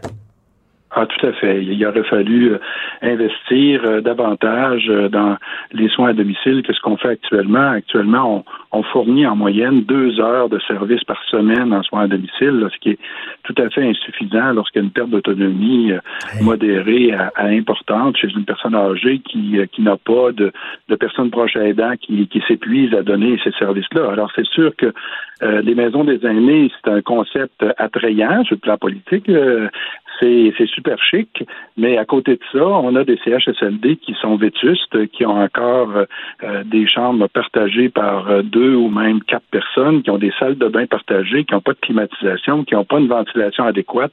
Et euh, il aurait fallu mettre de l'argent, si on voulait vraiment mettre de l'argent dans l'immobilisation, dans les dans les les bâtiments, ben, il aurait fallu les mettre pour rénover les, les CHSLD qu'on a actuellement, où il y a déjà du personnel, où il y a déjà du monde qui reçoit des soins, que de construire ces, ce concept super chic euh, de maison des aînés. Et puis là, ça va répondre à des besoins de quelques milliers de personnes euh, qui vont avoir gagné à la loterie et qui vont être capables d'avoir une place dans ces maisons-là. Mais les 40 000 autres personnes qui sont en CHSLD, eux autres vivent dans des milieux de vie qui sont complètement hors norme euh, pour 2023. Euh, Écoutez, je veux pas mettre des mots dans votre bouche, docteur Hébert, mais on pourrait dire que c'est, on peut étendre ça aux lab-écoles, par exemple, plutôt que rénover les écoles existantes. Pourquoi on a créé des lab-écoles?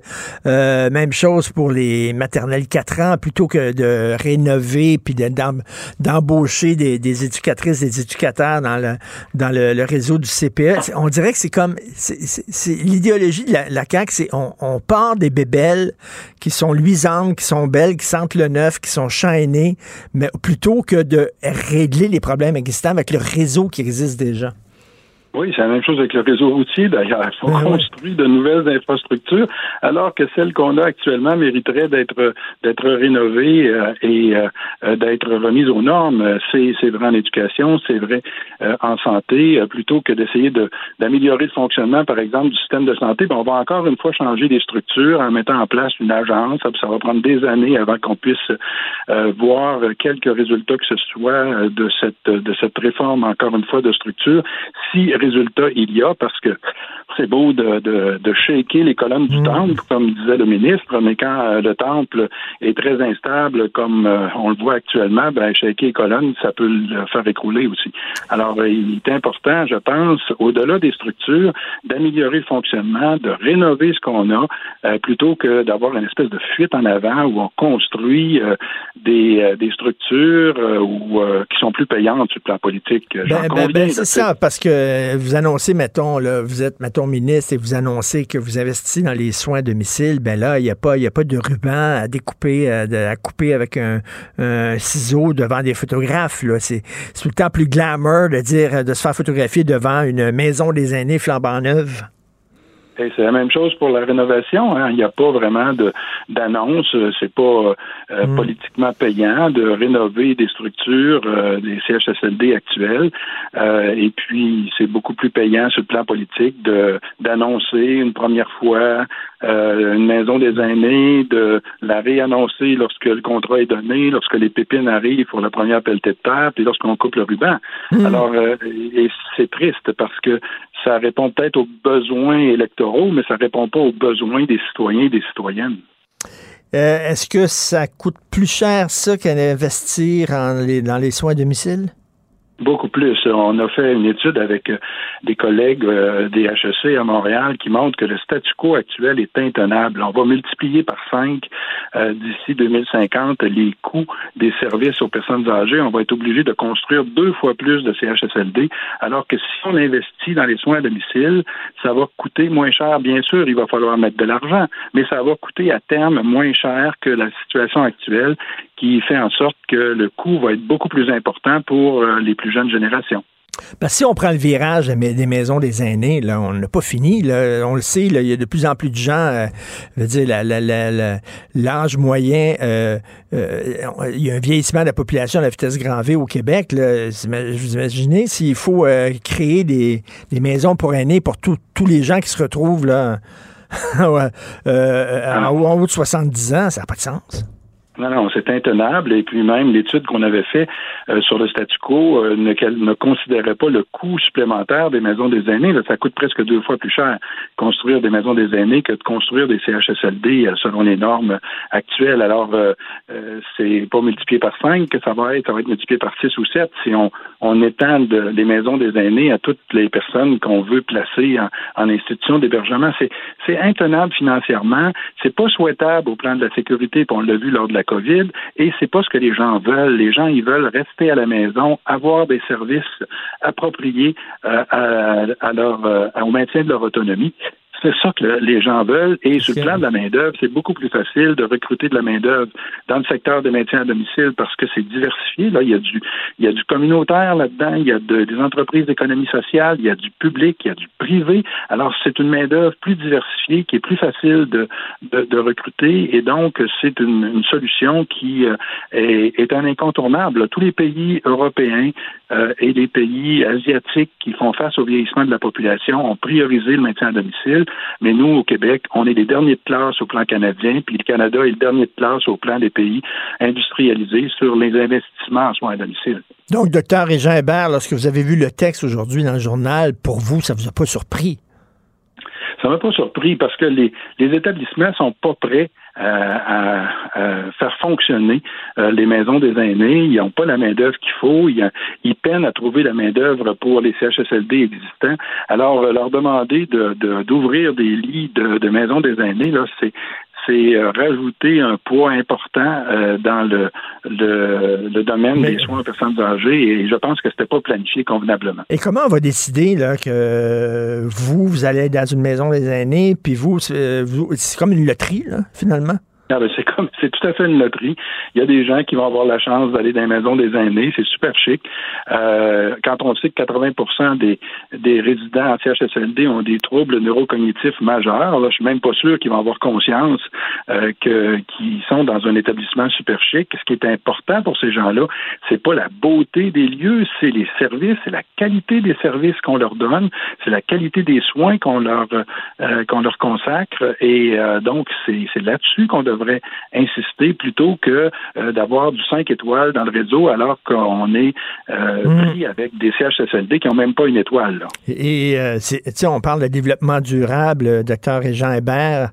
c'est certain que c'est beaucoup mieux de dire à ton enfant je vais t'acheter des nouvelles chaussettes plutôt que je vais repriser tes anciennes je vais repriser tes anciennes chaussettes. Donc, ça serait du développement durable, justement, d'investir dans le réseau qui existe déjà, qui est là. Tout à fait.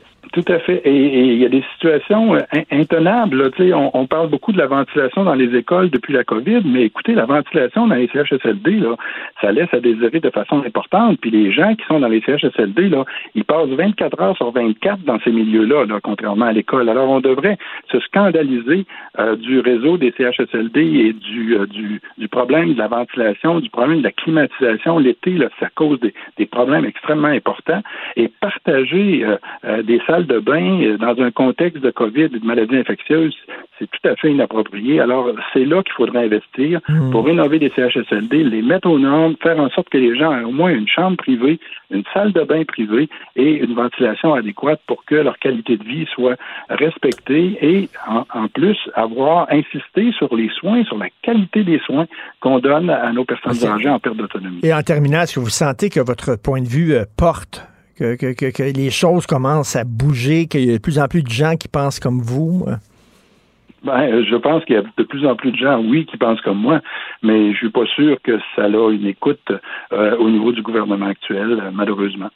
On va continuer à, prêcher dans le désert et puis pour éventuellement être entendu. Ah, je la vois la photo de la Maison des Années, assez beau. Ah, pour être ah, beau, c'est beau, là. beau, c'est chic. C'est chic, mais maudit, euh, j'aimerais ça euh, voir les photos des CHSLD tout croche aussi, puis les, les, les, euh, les, écoles avec des champignons. On est rendu, vous savez, là, on transforme des, des maisons mobiles en écoles parce qu'on manque, nos écoles sont vétustes. Ben non, les lab écoles avec Ricardo, puis ah, ça c'est le fun. Puis Pierre Thibault, c'est mm. super cute. Vraiment, merci beaucoup, docteur Régent Hébert, et continuez de, de marteler ce clou-là. Merci. Bonne journée. Merci. Au revoir. Bonjour. Martino. Le cauchemar de tous les woke. Nous parlons avec Stéphanie Touga, directrice des affaires publiques et gouvernementales chez TACT. Salut Stéphanie.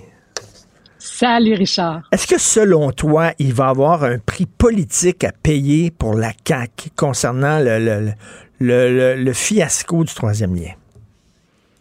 C'est une, c'est vraiment une excellente question euh, parce que je pense que le timing, donc le momentum euh, ou la, le, dans le temps, comment ils ont décidé de faire l'annonce, de changer de cap complètement pour le projet du troisième lien, leur permettra peut-être de s'en tirer. Je m'explique. S'ils hmm. avaient fait l'annonce qu'on changeait de projet pour faire du transport collectif de manière exclusive dans ce tunnel-là, puis de complètement discarter la voiture, il y a six mois, il y a un an avant l'élection, mais je crois que je crois que oui. La réalité, c'est que je pense qu'Éric Duhem aurait eu des réelles chances dans certains comtés dans la région de la capitale nationale.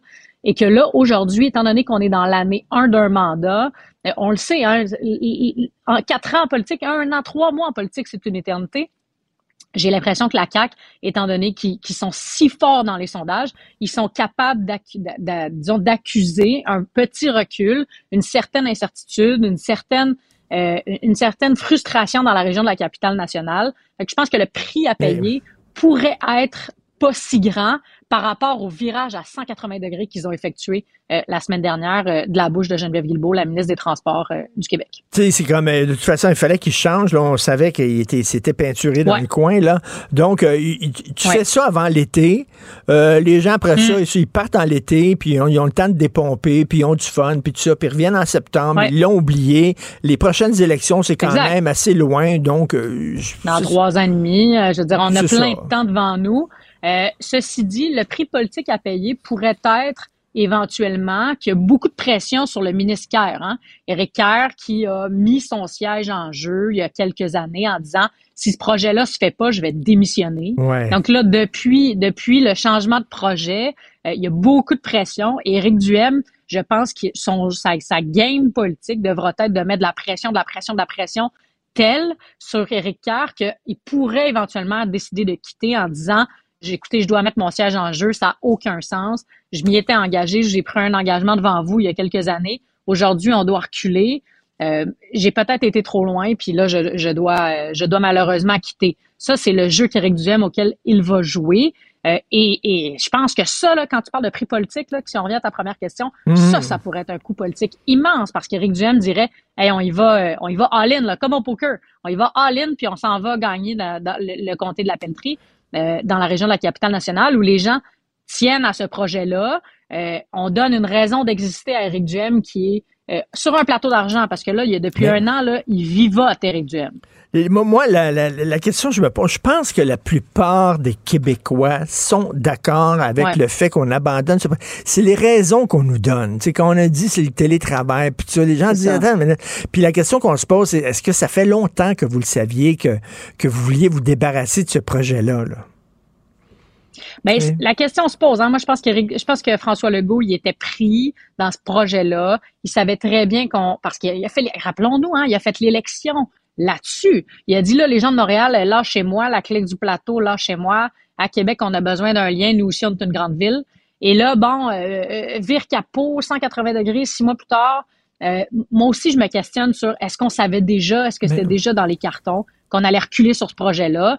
Je pense que tout, le monde s'entend pour dire, un, ça coûte bien trop cher, ce projet-là. Il coûte tellement cher, on se rapprochait d'un 10 milliards, alors qu'il y a trois ans, on parlait d'à peu près un 6 milliards. C'est quand même une explosion des coûts. Puis deux, on se rend compte que quand il n'y a pas des travaux sur le pont Pierre-Laporte, mais c'est pas si pire que ça, le trafic. Peut-être qu'un lien de transport collectif pourrait suffire.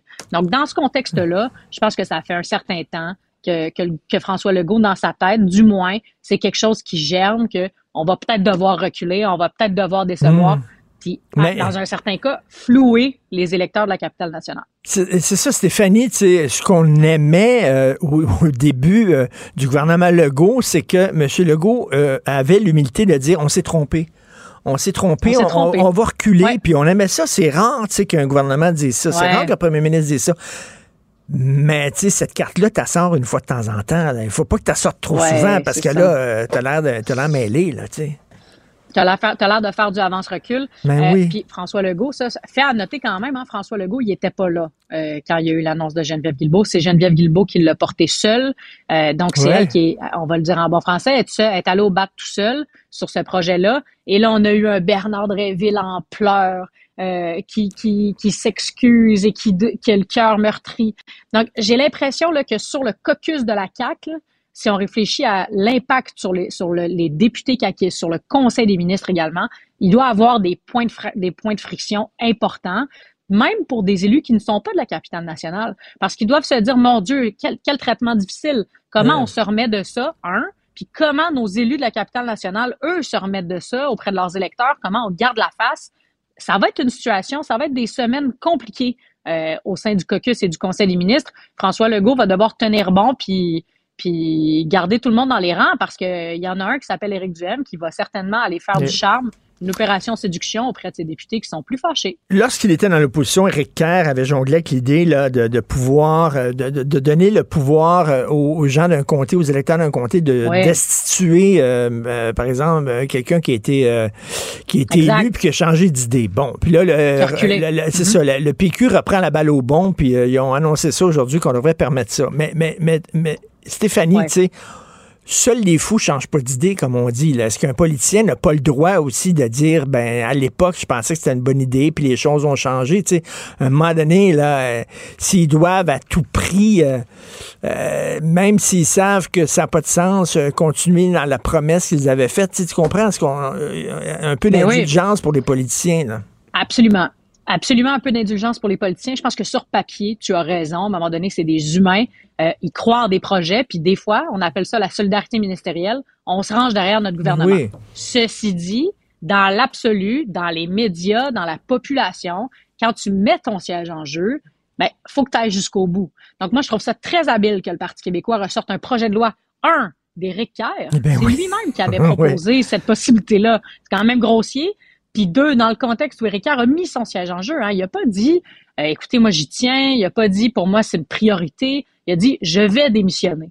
Donc la pression sur lui sera extrêmement, extrêmement importante, surtout avec ce qui s'était passé avec la SAQ euh, dans, dans les semaines avant. Donc, Éric là, ça va être des mois compliqués, des semaines compliquées. Puis François Legault, il sait très, très bien, il peut pas perdre Éric Kerr. Il peut pas se permettre, dans le contexte actuel, de perdre Éric Kerr parce que c'est livrer ce plat, sur un plateau d'argent la possibilité qu'un Éric Duhem, enfin, Mm.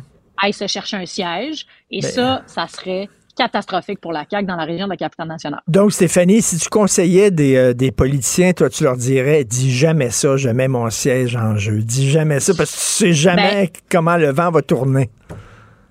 si tu le dis, fais-le. Faut que tes bottines, faut que les bottines suivent les babines. Puis là, dans ce cas-là, malheureusement pour Éric Kerr, ces bottines ils suivent pas grand-chose. Et tu as vu la CAQ qui ont sorti le ministre Dubé, qui est le ministre le plus aimé du gouvernement caquiste. hein. Les gens l'aiment, Ben Christian oui. Dubé, euh, à essayer d'être à la rescousse puis de dire, bon, ben, regardez, on a changé le système de santé à cause de la pandémie. C'est la même chose avec le troisième lien. C'est plus ou moins habile. là. Ouais. Oui, oui, oui. Ben écoute, euh, euh, Christian Dubé, il y a quelques semaines, là, je sais pas si tu te rappelles, on avait parlé de ça ensemble. Il a dit, moi, je suis pas là pour éteindre des feux. Mais visiblement, dès qu'il y a des feux, c'est c'est lui qu'on sort. Hein? Fait que là, on dit, ah ben, essaie d'aller calmer le jeu. Christian, les gens te font confiance. À un moment donné, l'aura de Christian Dubé, déjà que lui porte de front une grande réforme importante dans le système de la santé, à un moment donné, il peut pas tout porter. Surtout que là, et là, donnée intéressante, sais, Pierre Poilievre qui essaie de mettre de la pression Ben oui. sur ce projet-là en disant, on va vous donner de l'argent, mais ramenez les autos. Euh, le, Justin Trudeau, lui, vous finance juste du transport collectif. Donc, ça devient un enjeu, oui, au Québec, mais ça devient aussi un enjeu euh, fédéral, ce Mhm. qu'on n'avait pas nécessairement vu venir. Euh, J'ai envie de dire à, à Pierre Poilievre, vraiment, euh, t'as pas parlé de ça depuis un an, t'as Ben pas parlé oui. de ça depuis six mois, puis là, tout d'un coup, t'arrives comme ça, comme un cheveu sur la soupe. Je trouve ça un peu malhabile. Je trouve ça un peu grossier aussi de sa part. Mais euh, bon, euh, on, devine ça- que ça sent peut-être l'élection du côté d'Ottawa et qu'il veut aller gratter quelques points ici et là au Québec. Oui, C'est ce qu'on dénote, en fait, là, de sa posture. Et il y a une expression que j'aime bien euh, dans la langue française, c'est faire flèche de tout bois. Hein? C'est un peu ça qu'il fait, là. Ah, c'est très bien dit. C'est vrai que c'est un peu ça qu'il fait. Il cherche un petit dossier, là. Il cherche un dossier au Québec, puis il s'est dit, ah, c'est peut-être euh, le troisième lien. os à ronger. Merci Stéphanie Touga. Bonne semaine. Salut, merci. Salut, toi Ouais. aussi. Richard Martineau. Les commentaires haineux prennent certains animateurs. Martineau s'en régale.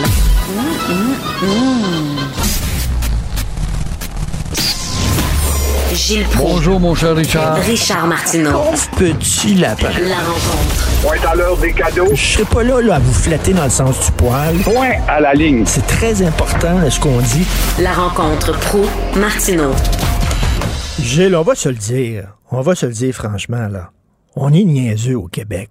On est, on est vraiment épais. Là. On, on finance la formation des médecins. Ils viennent ici, les jeunes des autres provinces, en disant on va aller au Québec, ça coûte pas cher. Puis là, on les forme en anglais, puis ils retournent dans leur province. Tu sais qu'on est On est des épais, t'as bien dit. Ben on oui. est des épais comme des bœufs pliés en deux. C'est épais en maudit, c'est un bœuf plié en deux. Alors, 300 médecins, 303 pour être plus précis, du Canada anglais, sont formés à nos faits, à McGill, à McGill, bien sûr. Ces 303 médecins formés avec nos taxes. Ben oui. Ils nous apportent quoi en retour? Absolument rien. Et évidemment, euh, on peut comprendre quand même. Ils suivent des cours au Québec en anglais, mais on peut pas leur demander de rester ici. Ils seraient obligés de se démancher la mâchoire pour parler la langue des indigènes québécois, des épais. Mais par contre, ces 303 ne payent que 2800 dollars pour leurs frais scolaires. Alors que s'ils étaient restés à Toronto, Calgary ou ailleurs à Vancouver, ils seraient obligés de payer jusqu'à 15 000 dollars. Et au total, Québec, au total, Québec, 17 millions par année pour toute formation reliée aux professionnels de la santé d'ailleurs, venant d'ailleurs. Alors, ils nous disent quand même thank you et non merci, bien sûr. Voilà une autre de nos caveries et tu le dis très bien, on est des épais. Comment ça se fait qu'on n'a pas divisé ça depuis nombre d'années, cette politique de surgénérosité? Steve, il est en Ontario, il veut devenir médecin. Il regarde en Ontario, ça coûte 23 000 les frais de scolarité. Il regarde au Québec, ça, ça coûte 2800 parce que nous autres, on, finance, on subventionne. Fait qu'il vient ici au Québec, il fait sa formation, puis il parle rien qu'en anglais parce qu'il est à McGill, puis euh, il sort pas du ghetto McGill. Fait qu'il parle en anglais, c'est correct. Il y a du fun, il y a des expériences, il profite de la ville de Montréal. Après ça, il retourne chez eux. Christy qu'on est niaiseux. On est niaiseux, on est un peuple de tatas. C'est peut-être ben pour ça qu'ils nous méprisent et pour ça euh, que le wokisme prend tant d'ampleur. Le wokisme. Euh, Es-tu capable de m'expliquer, toi, comment il se fait qu'un quelconque petit professeur dans une faculté de sociologie, ah, la sociologie, un diplôme en sociologie, là, t'apprends à faire ton nœud de cravate avec ça? Il n'y a pas de doute. Et ça part d'une salle quelconque et ça a des répercussions unidimensionnelles à travers tous les peuples de nous, dont le nôtre. Alors notre civilisation est devenue complètement capotée. On n'a pas euh, si peu à faire comme temps libre qu'on passe notre temps à nous attarder sur la disparition des mots, par exemple. Disparition du mot femme, euh, disparition, comme un diplomate chinois le suggère, de certains pays de l'Est, pourquoi pas les faire disparaître de la carte pour ces parasites euh, du wokisme, euh, nous devrions, nous, disparaître pour céder l'Amérique aux Autochtones. Euh, les écolos, eux, ça c'est la disparition des automobiles, surtout dans le tunnel du troisième lien de François Legault. Mais moi, ce que je suggère, Richard, pour nous en finir une fois pour toutes avec le wokisme, ça serait tout simplement l'explosion d'une bombe à neutrons. L'avantage d'une bombe à neutrons, c'est justement c'est que l'humain stupide disparaîtrait tout en laissant la vie au monde végétal pour que la Terre reprenne sa noblesse. Mais vous avez vu Santé publique Canada, j'en parle de ça dans ma chronique. C'est des scientifiques, là, ils font un document sur les changements climatiques, c'est bien correct. Mais là, ils commencent en disant, là, ceux qui ont écrit le document, nous sommes des colons blancs, euh, nous vivons et nous travaillons dans des territoires non cédés, blablabla. Euh, bla, bla. C'est ça, cette patente-là, -là, c'est un document scientifique c'est pas des parles, ça vient d'élite, c'est ça, c'est des ben élites. Des gars qui ont des diplômes en sociologie d'une quelconque université, dit là. Et comment ça se fait? Ça a eu des titres de docteur, ces gars-là. Et euh, les paroles de ces gens-là rejaillissent partout dans les cerveaux les plus faibles, où il y a là des disciples qui disent Ouais, ça dit bon ça, on devrait faire disparaître ceci, faire disparaître cela. Et euh, c'est ainsi que vogue la galère.